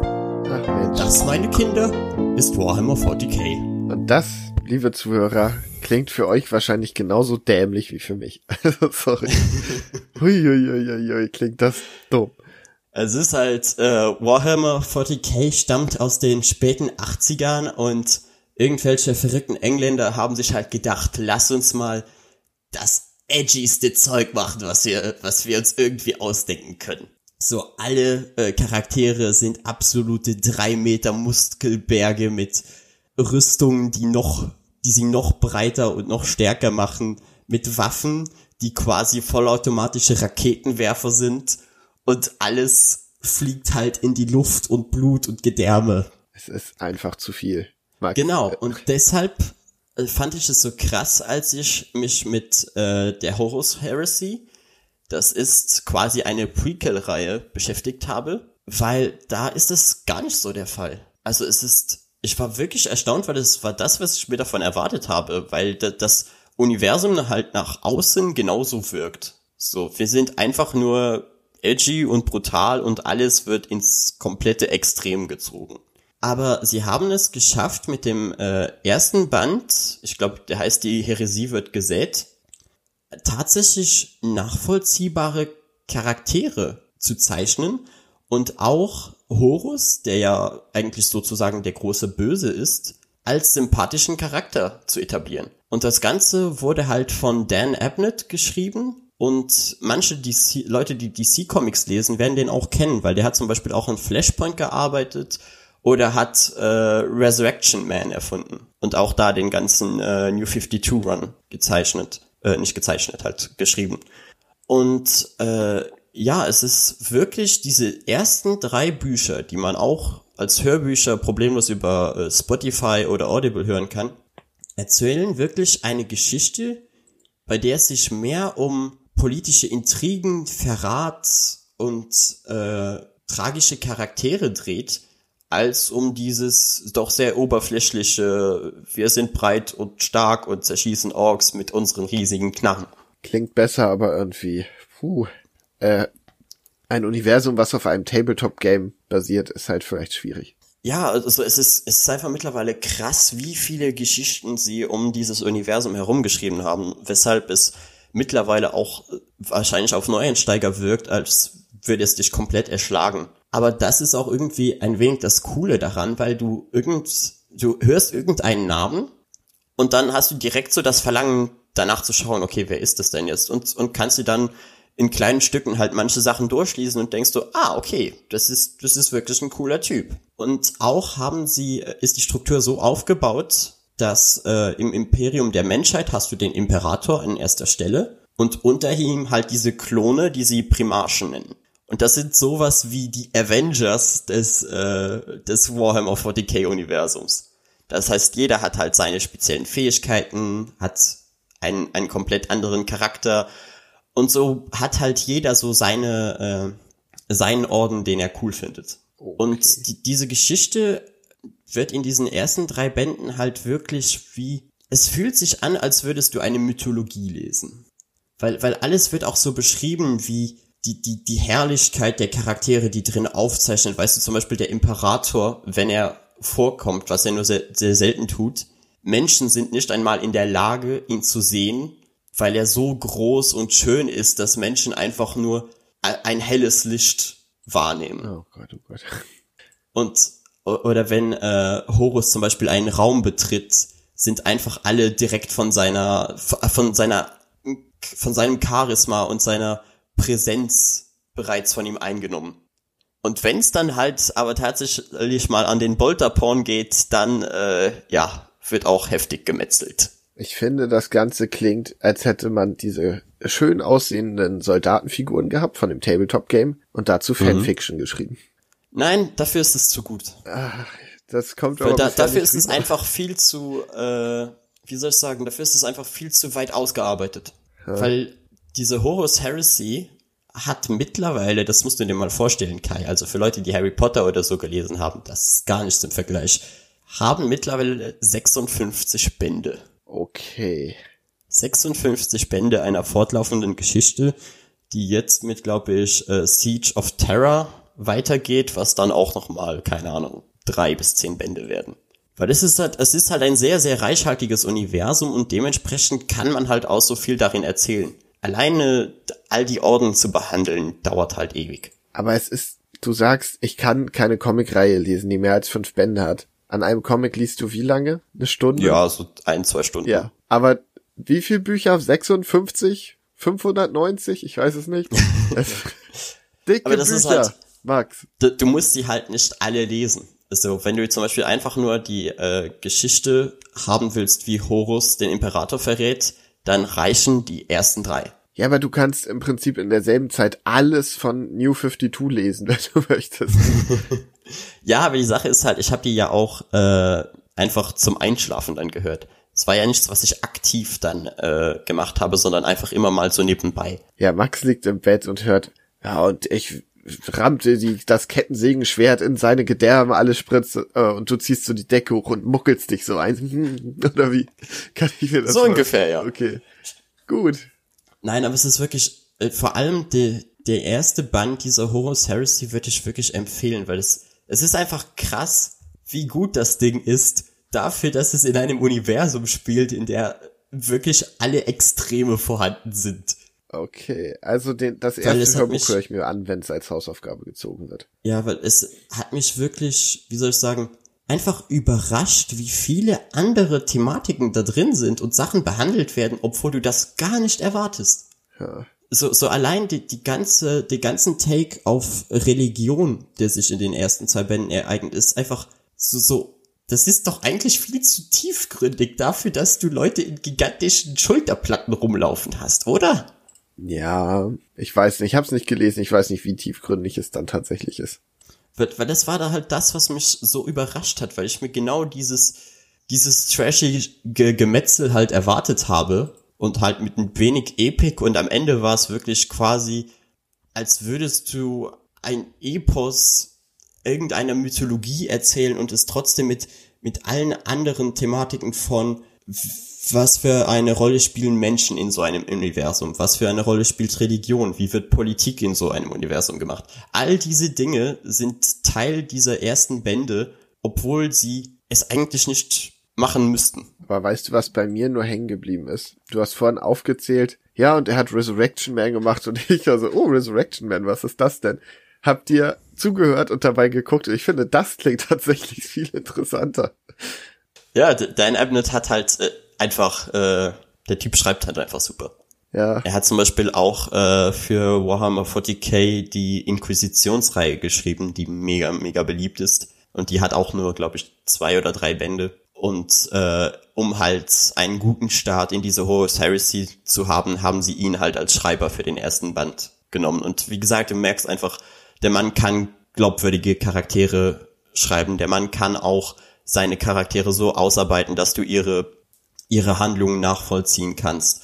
Und dementsprechend, wie gesagt, ist halt vor allem der erste Band wirklich eine Empfehlung. aber dann ärgere ich mich echt ein bisschen, dass er nicht einfach gute Comics weiterschreiben konnte und stattdessen diesen Quatsch. Äh, macht er. Ja? Ja, also er äh, arbeitet halt ständig hin und her. Ah, okay, nee, gut. Er, ist ja nicht mehr, er ist immer noch sozusagen freier Schreiber für DC. Ah, Es ist jetzt niemand, der äh, aktiv nur noch bei DC arbeitet, aber er arbeitet halt sowohl für die Black Library als auch für DC Comics. Und deshalb habe ich ihn halt auch erwähnt, weil ich mir dachte, vielleicht überzeug, überzeuge ich dich mehr davon, dir das mal anzuhören, wenn du jemanden hast, der gute Comics schreibt. ich habe tatsächlich, nur weil ich gelesen habe, was Resurrection Man ist, denke ich mir, okay, vielleicht gibt's dem Comic doch eine Chance, weil die Idee klingt total geil. Ja, und äh, er hat halt, wie gesagt, er hat sich auch am Flashpoint beteiligt und er hat, glaube ich, in den 90ern sogar auch Comics zum Warhammer-Universum irgendwann mal gezeichnet. Okay. Ja, Und ja, ich glaube, mehr kann ich im Moment oder sollte ich im Moment auch nicht zum Warhammer 40k sagen, weil ich will einen halt jetzt nicht komplett mit dem ganzen Zeug erschlagen. du, wir können im Prinzip ein Special dazu machen und würden nach vier Stunden immer noch längst nicht alles erzählt haben. Ja, ich meine, es gibt Leute, die haben ganze Podcasts nur über Warhammer. Ja, ja gut. Aber ja, also wenn es für euch irgendwie interessant klingt, wenn ihr äh, total epische Geschichten mögt, in denen quasi Götter vom Himmel steigen, dann äh, ist das euer Ding. Nee, ich glaube, das, ja, egal. Das ist ja deine Empfehlung. Ich werde mir das Hörbuch, wie gesagt, anhören, wenn es irgendwann gezogen wird. Okay, dann kommen wir zu unserem Hauptthema für diese Ausgabe, Ja, dieses Mal am Schluss. Weil wir ein wenig spoilern wollen. Ja, aber noch nicht direkt. Wir reden erstmal ein bisschen spoilerfrei drüber. Nur das Ende können wir noch nicht. Genau. Weil ich hab, ich hab mir jetzt extra gestern Abend oder gestern in der Nacht eher noch äh, Dragon Quest Your Stories angeschaut, um halt mit dir dann heute drüber reden zu können. Und da ist Redebedarf. Oh ja. Weil ich glaube, es ist die beste Videospielverfilmung, die wir jemals hatten, oder Kai? Ich überlege kurz, fällt mir irgendeine halbwegs brauchbare ein? Ich glaube nicht. Ja, doch, müsste die beste sein. Und es zeigt auch wieder einmal, wie gut 3D-Animationen aussehen können und was ihre Vorteile sind äh, im Gegensatz zur Realverfilmung. Aber ohne Weil- Scheiß, fangen wir damit mal an. Wie gut sieht der Film denn bitte aus? Das Er sieht fantastisch es aus. ist unfassbar, an wie viele Details die gedacht haben und so. Also da muss sich auch Pixar nicht verstecken. Ähm, das muss sich auch nicht hinter Pixar oder so verstecken. Das sieht einfach Nee, wahnsinnig gut Überhaupt aus. nicht. Und es, es zeigt halt auch einfach, so der Stil ist perfekt getroffen. Es sieht halt aus wie Dragon Quest. Ich muss, Du hast diese äh, Designs von äh, Toriyama. Es ist wirklich da dran. ich war auch beim Gucken die ganze Zeit überwältigt. Ich habe mit meiner Freundin geguckt, wir waren die ganze Zeit beim Gucken so, oh, was ist das? Und da haben sie auch dran gedacht, oh, wie krass ist das denn? Und auch wie sie dann Musik einsetzen. Sie haben ja tatsächlich wirklich, glaube ich, fünf oder sechs Stücke einfach eins zu eins aus den Spielen genommen. So, so wenn so ein Kampf beginnt, dann hörst du halt wirklich das Dragon Quest Battle Theme Das im Hintergrund. kann ich nicht beurteilen, weil ich die Spiele nie gespielt habe. Aber dieses äh, Theme kennst du ja, Ja, aber, oder? gut. Und deshalb, du merkst einfach, wie viel Respekt sie vor dem Source Material hatten und wirklich gesagt haben, wir machen jetzt einen Dragon Quest Film, der sich wirklich anfühlt wie Dragon Quest und nicht irgend so ein halbherziges Projekt, was am Ende gar nichts mit dem eigentlichen Source Material zu tun hat und äh, lieber wieder in irgendeiner realen Welt spielt mit Menschen, siehe Sonic oder so. Ja.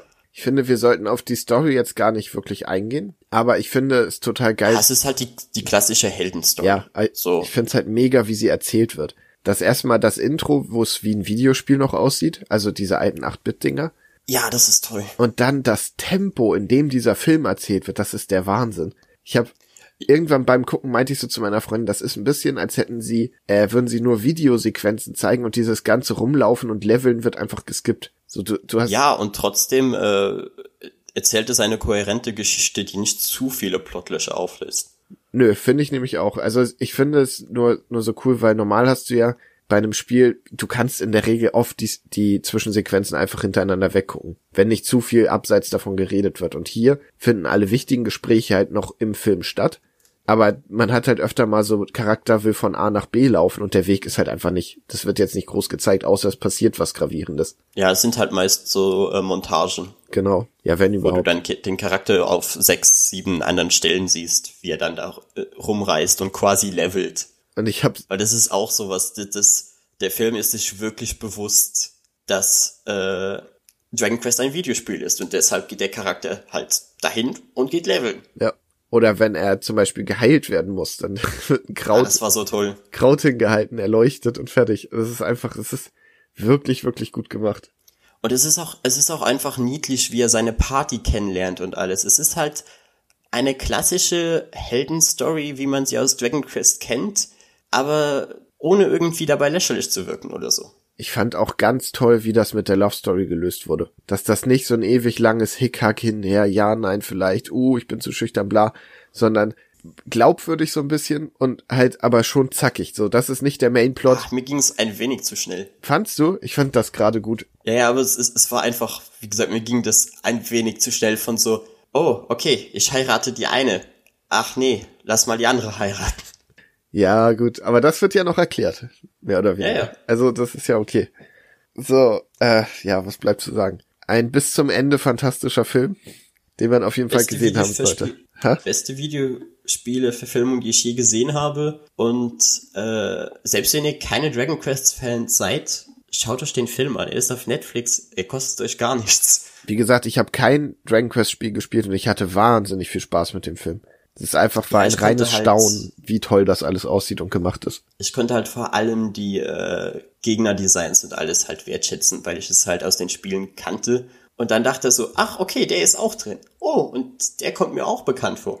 Und es gab sogar einen Gegnertyp, den ich nicht kannte. Das waren diese Roboter. Ja. Und das wurde später erklärt. Ja, mega gut, ne? Das ist einfach, ah, der, der Film ist so gut durchdacht und dabei geht er ja nur 90 Minuten und erzählt trotzdem gefühlt so vieles, weil es geht ja auch über mehrere Generationen.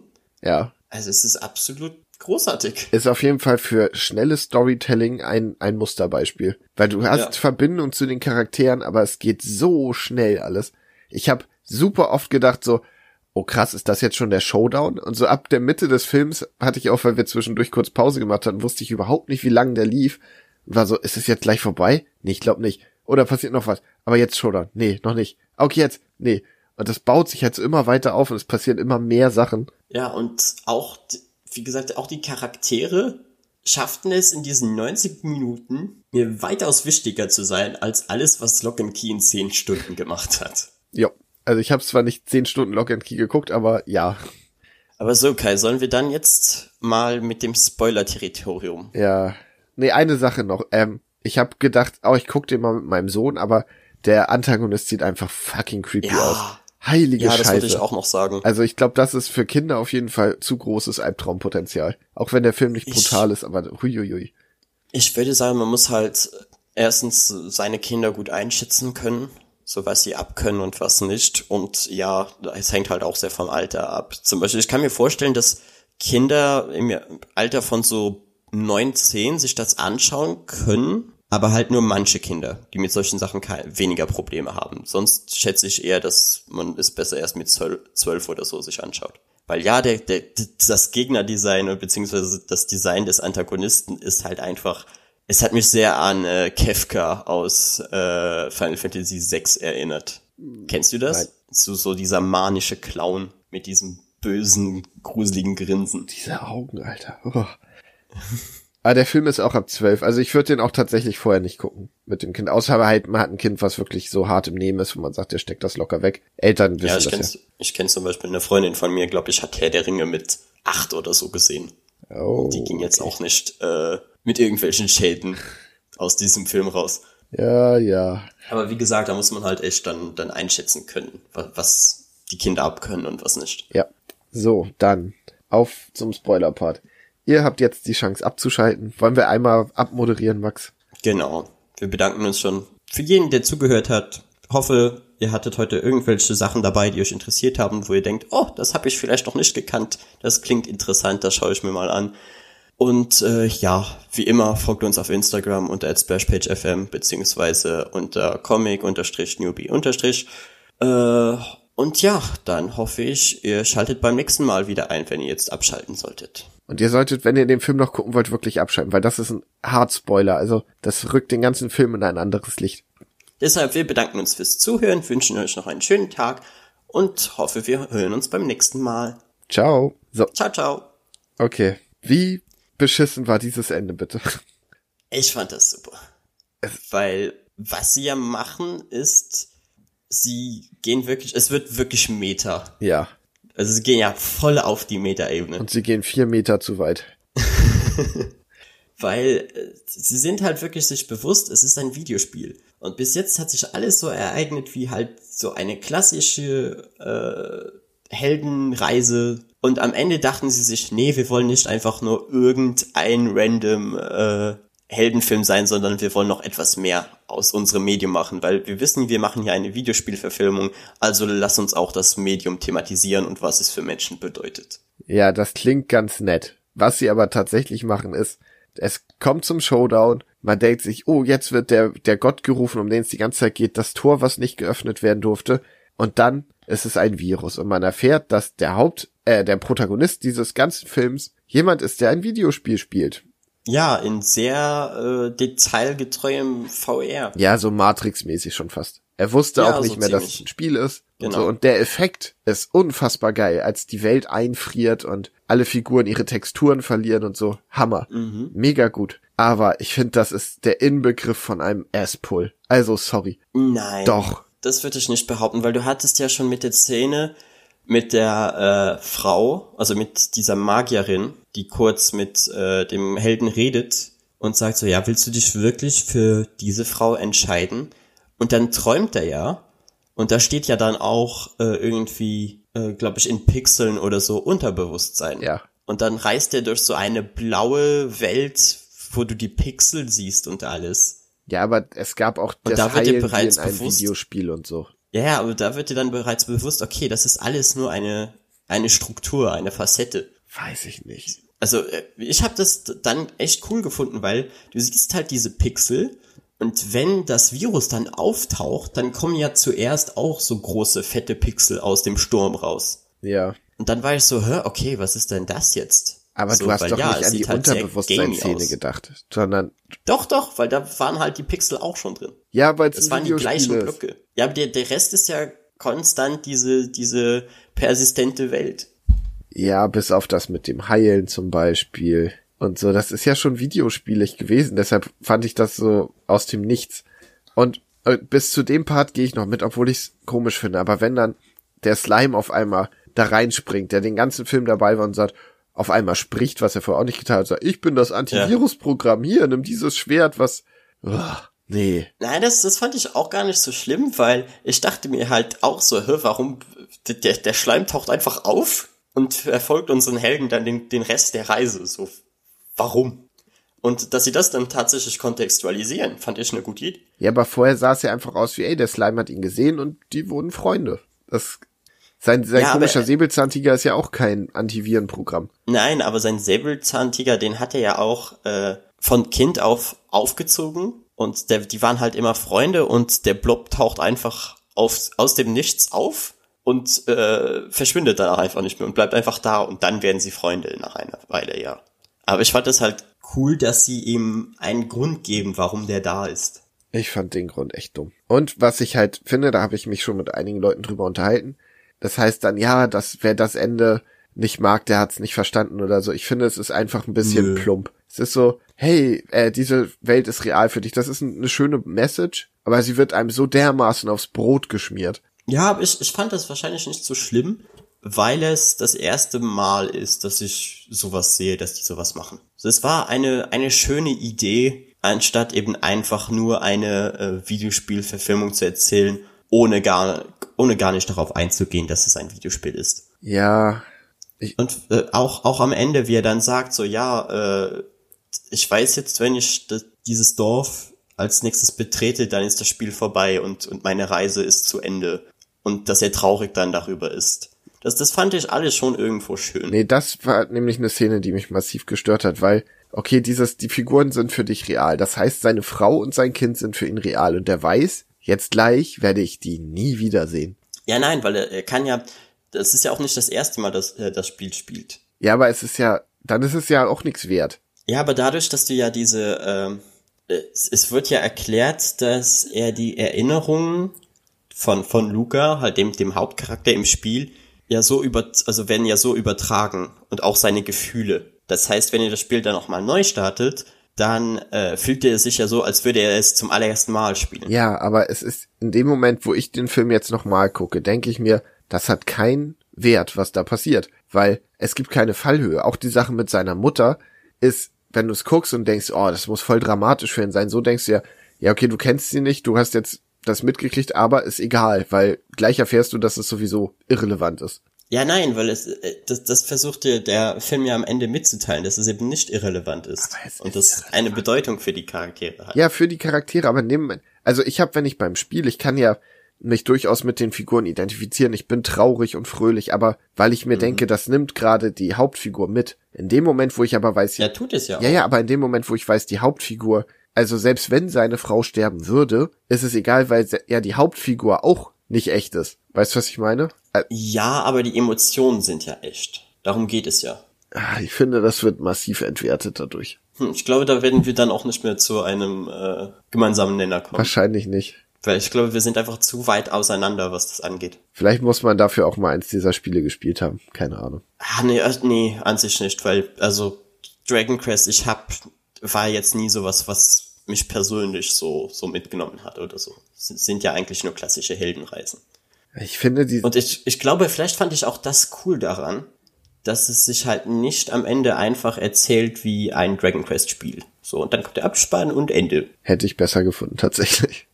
Ja, kann, kann sein. Also, ich kann es irgendwo verstehen, dass du halt einfach einen runden Film haben wolltest, ohne jetzt diese, diese Meta-Ebene dazu. Ja, es war mir einfach irgendwie zu gewollt.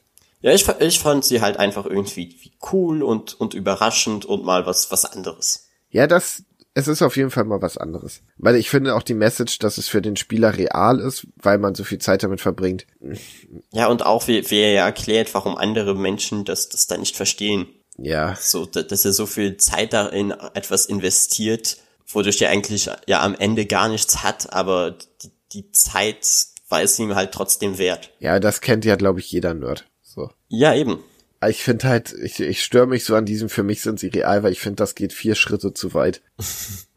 ja, also es ist auch, auf der einen Seite fand ich das irgendwie lustig, die Vorstellung, dass äh, Dragon Quest irgendwann so ein voll realistisches VR-Spiel wird. Ja, aber es ist, ist nicht so unwahrscheinlich. Ne? In Japan ist das der Shit. Wenn neues Dragon Quest erscheint, dann liegen die Straßen lahm. Leute gehen nicht zur Arbeit. Das ist wie ein Feiertag. Das ist wahr. Und bei uns im Westen erscheinen 50% der Teile nicht einmal. Ja, weil es halt keinen juckt. Und weil die Spielmechanik für den Arsch ist. Ja, ich finde die gar nicht mal so schlimm, aber die Spiele gehen halt ewig. Und oh Gott, 100 Stunden Dragon Quest, nein danke. Und davon äh, 99 Stunden Random Encounter bekämpfen. Mhm. Das ist halt aber, mein Problem damit. Äh, und ich glaube, eine andere Sache, die ich noch irgendwie cool äh, fand an dem Film, war halt, es geht ja um Dragon Quest 5. Und danach war ich wirklich so, hm, vielleicht sollte ich mal Dragon Quest 5 spielen. Ich war tatsächlich auch danach sehr verlockt, so, ah, willst du mal einen Dragon Quest Teil spielen? Dann habe ich kurz gedacht, Random Encounter, Random Encounter. Nee, kein Bock. Ja, weil, weil zum Beispiel der fünfte Teil, ich habe dann direkt bei How Long to Beat geschaut, wie lange der geht und der geht 30 Stunden, das kann man an sich machen. Ja. Also Dark Souls habe ich länger gespielt als 30 Stunden, definitiv. Ja, wenn man an, an dieser Spielart Freude hat, das ist ja voll okay, das hat ja durchaus seine Fans, das ist nur nicht meins. Also ja, und ich, ich glaube, der Film erreicht dann wahrscheinlich dann auch etwas mehr, wenn man diese, diese Spiele halt kennt. Klar. Aber ich fände halt, also ich, für mich ist, ich habe jetzt im Prinzip das rausgeholt, was ich rausholen konnte aus dem Spiel, nämlich eine geile Story. Und jetzt da nochmal mir hey, Schwerter Kai, suchen wenn, und so brauche ich nicht. Und hey Kai, wenn's jetzt, äh, wenn dich das so stört mit dem Ende, kannst du ja einfach bei dem Punkt abschalten, wo der Junge das, das äh, Zauberschwert reinwirft. Und dann skippst du einfach zum Ende oder so. es müsste so wie. Weil dann hast du deine Story. Bei Netflix hast du ja dieses Ende überspringen, äh, Intro überspringen, immer so als Button ja. und da müsste dann so kommen, Meta-Quatsch überspringen. Okay. Ja, so ziemlich. Skip und fertig. Machst einfach kurz Pause, skippst du ein wenig nach vorne und dann, dann hast du dein Ende. Ja. Wo sie alle schön happy zur Stadt zurückgehen. Und dann ist Kai auch happy. Ich find's ja auch nicht mal wirklich scheiße. Das ist, man will ja hier auch ein bisschen Diskussion haben, aber mhm. ähm, ja, keine Ahnung. Ich, ich mag sehr gerne in Filmen überrascht zu werden und das war so eine Überraschung, wo ich so, ja, nee, oh, sorry. Wenn du deine Familie und deine Frau verlierst, dann wirst du wahrscheinlich schlimmer Alkoholiker und bist dann nicht so, ha, mein Abenteuer ist vorbei. Tschüss, Arnus. Ach nee, wie ist er? Ich habe immer Arnus verstanden. Wie ist sein Sohn nochmal? Hä? Oh, keine Ahnung. Ich, ich habe das Ding auf Englisch geschaut. Ah, okay. Ich glaube, der hieß sogar anders. Wer auf äh, auch, äh, wie, wie hieß, wie hieß der blaue Klumpen? Tröpfchen? Tröpfchen, ja. Oder oh Tropfi. Gott. Ja, es war, es war, es war richtig billig. Ich hab das, ich war ja voll in der Story, da kommt sein Sohn und meine Freundin, ich so, oh cool, und jetzt noch eine Generation, dann kommt so, ah, da bist du ja Arnus. Ich so, was? Der heißt nicht Arnus. Nächstes Mal wird angesprochen, der heißt Arnus? Wieso heißt der Arnus? Und dann kommt einfach raus, nee, er heißt Alus. Aber es klingt halt Alus, jedes okay. Mal wie Arnus. Und das ist, das hat die Immersion leicht, leicht gedämpft. Ja, dann, äh, naja, im Englischen klingt es ja dann wahrscheinlich ähnlich, dann wäre es ja Alus anstatt Anus. Also ja. es ist auch nicht so weit voneinander weg. Aber offenbar missversteht man das dann nicht so leicht. Vielleicht. Aber ich dachte mir auch, als ich den Film geschaut habe, so, wow, Kai fühlt sich doch wahrscheinlich so richtig, richtig, ähm, kann er sich so richtig identifizieren mit dem Charakter von so, er ist der große Held und dann bekommt er einen Sohn und er ist dann noch ein viel größerer und cooler Typ. Ja, da, wie gesagt, das war alles cool und dann am Ende so, pff, du hast gar kein Kind, das ist alles Quatsch. vielleicht ist das der Grund, warum es dich so gestört ja, hat. Ja, vielleicht. Nein, vielleicht wirklich, weil es mich stört, dass es gesagt wird, es ist real und kein, wenn die Kinder auch nur halbwegs real für dich wären und da deine Familie, dann würdest du nicht, nicht so reagieren. Ja, aber ich glaube, es ist halt einfach so, sie sind real bis zu dem Zeitpunkt, wo du das Spiel verlässt. Also so, du hast eine andere Bindung äh, zu den Charakteren, während du im Spiel drin bist. Ja, natürlich, aber stell mal vor, dir sagt jetzt jemand, hey Max, das ist alles nur eingebildet. Äh, wenn du nach, keine Ahnung, nach Wien jetzt, wenn du deinen Bachelor hast, dann, äh, dann wirst du aufwachen und deine ganze Familie und alle, die du kennst und liebst, sind weg. Da würdest du auch nicht sagen, ja, okay, cool. Ja, dann gäbe es wahrscheinlich so, so Matrix-Momente. Ja, also das, das ist einfach, keine Ahnung. Ich fand's unglaubwürdig. Aber. Ich meine, das Schlimmste wäre, Kai, dann wären meine Haare weg. meine Haare, Kai. Ja. Dir sagen, du oh bist Gott. in einem Tank mit Glatze. Nein. Nein. Warum eine Glatze? Welt, warum hast du mich so? Da kommt noch so, äh, ah, übrigens interessant, dass du als Mann spielen wolltest, wo du ja eigentlich eine Frau bist. Nein. Hey, warte, dann wär's doch wieder gut. Wär's gut? Dann wär ich so, nein, meine Haare sind weg. Aber hey, ich hab Brüste. Ah, okay. ja, gut. Das wäre also der Tausch, den du eingehen würdest. Haare gegen Möpse. oh Gott, lass uns das besser nicht ausführen. Kai. Ich wollte gerade sagen, wir haben es so weit geschafft, Max. Warum? Ach, Keine Ahnung, es war wieder, es war einfach zu leicht. ja, verdammt. Es wurde mir zu einfach gemacht. Ah, na gut. Aber ja, äh, abschließende Worte. Dragon Quest, super Film mit kontroversem Ende. Aber auf jeden Fall sehenswert. Einer der besten Ja, Animationsfilme seit Jahren. Ende Definitiv. klammer ich aus. Okay, dann äh, zweite Verabschiedung. Wie gesagt, für alle, die noch dran geblieben sind. Ich hoffe, ihr konntet jetzt was aus unserem Spoiler-Party rausziehen. Äh, es würde mich auch interessieren, wie ihr den Film fandet. Das heißt, ihr könnt uns dann auch gerne nochmal auf Instagram schreiben unter @splashpagefm oder unter @comic_newbie_ Äh, wenn ihr den Podcast unterstützen wollt, könnt ihr die Amazon Affiliate Links nutzen. Und gibt's sonst noch was zu sagen, Kai? Nee, das wär's. Bis zum nächsten Mal. Okay, bis dann. Habt noch einen schönen Tag. Ciao, ciao. Ciao.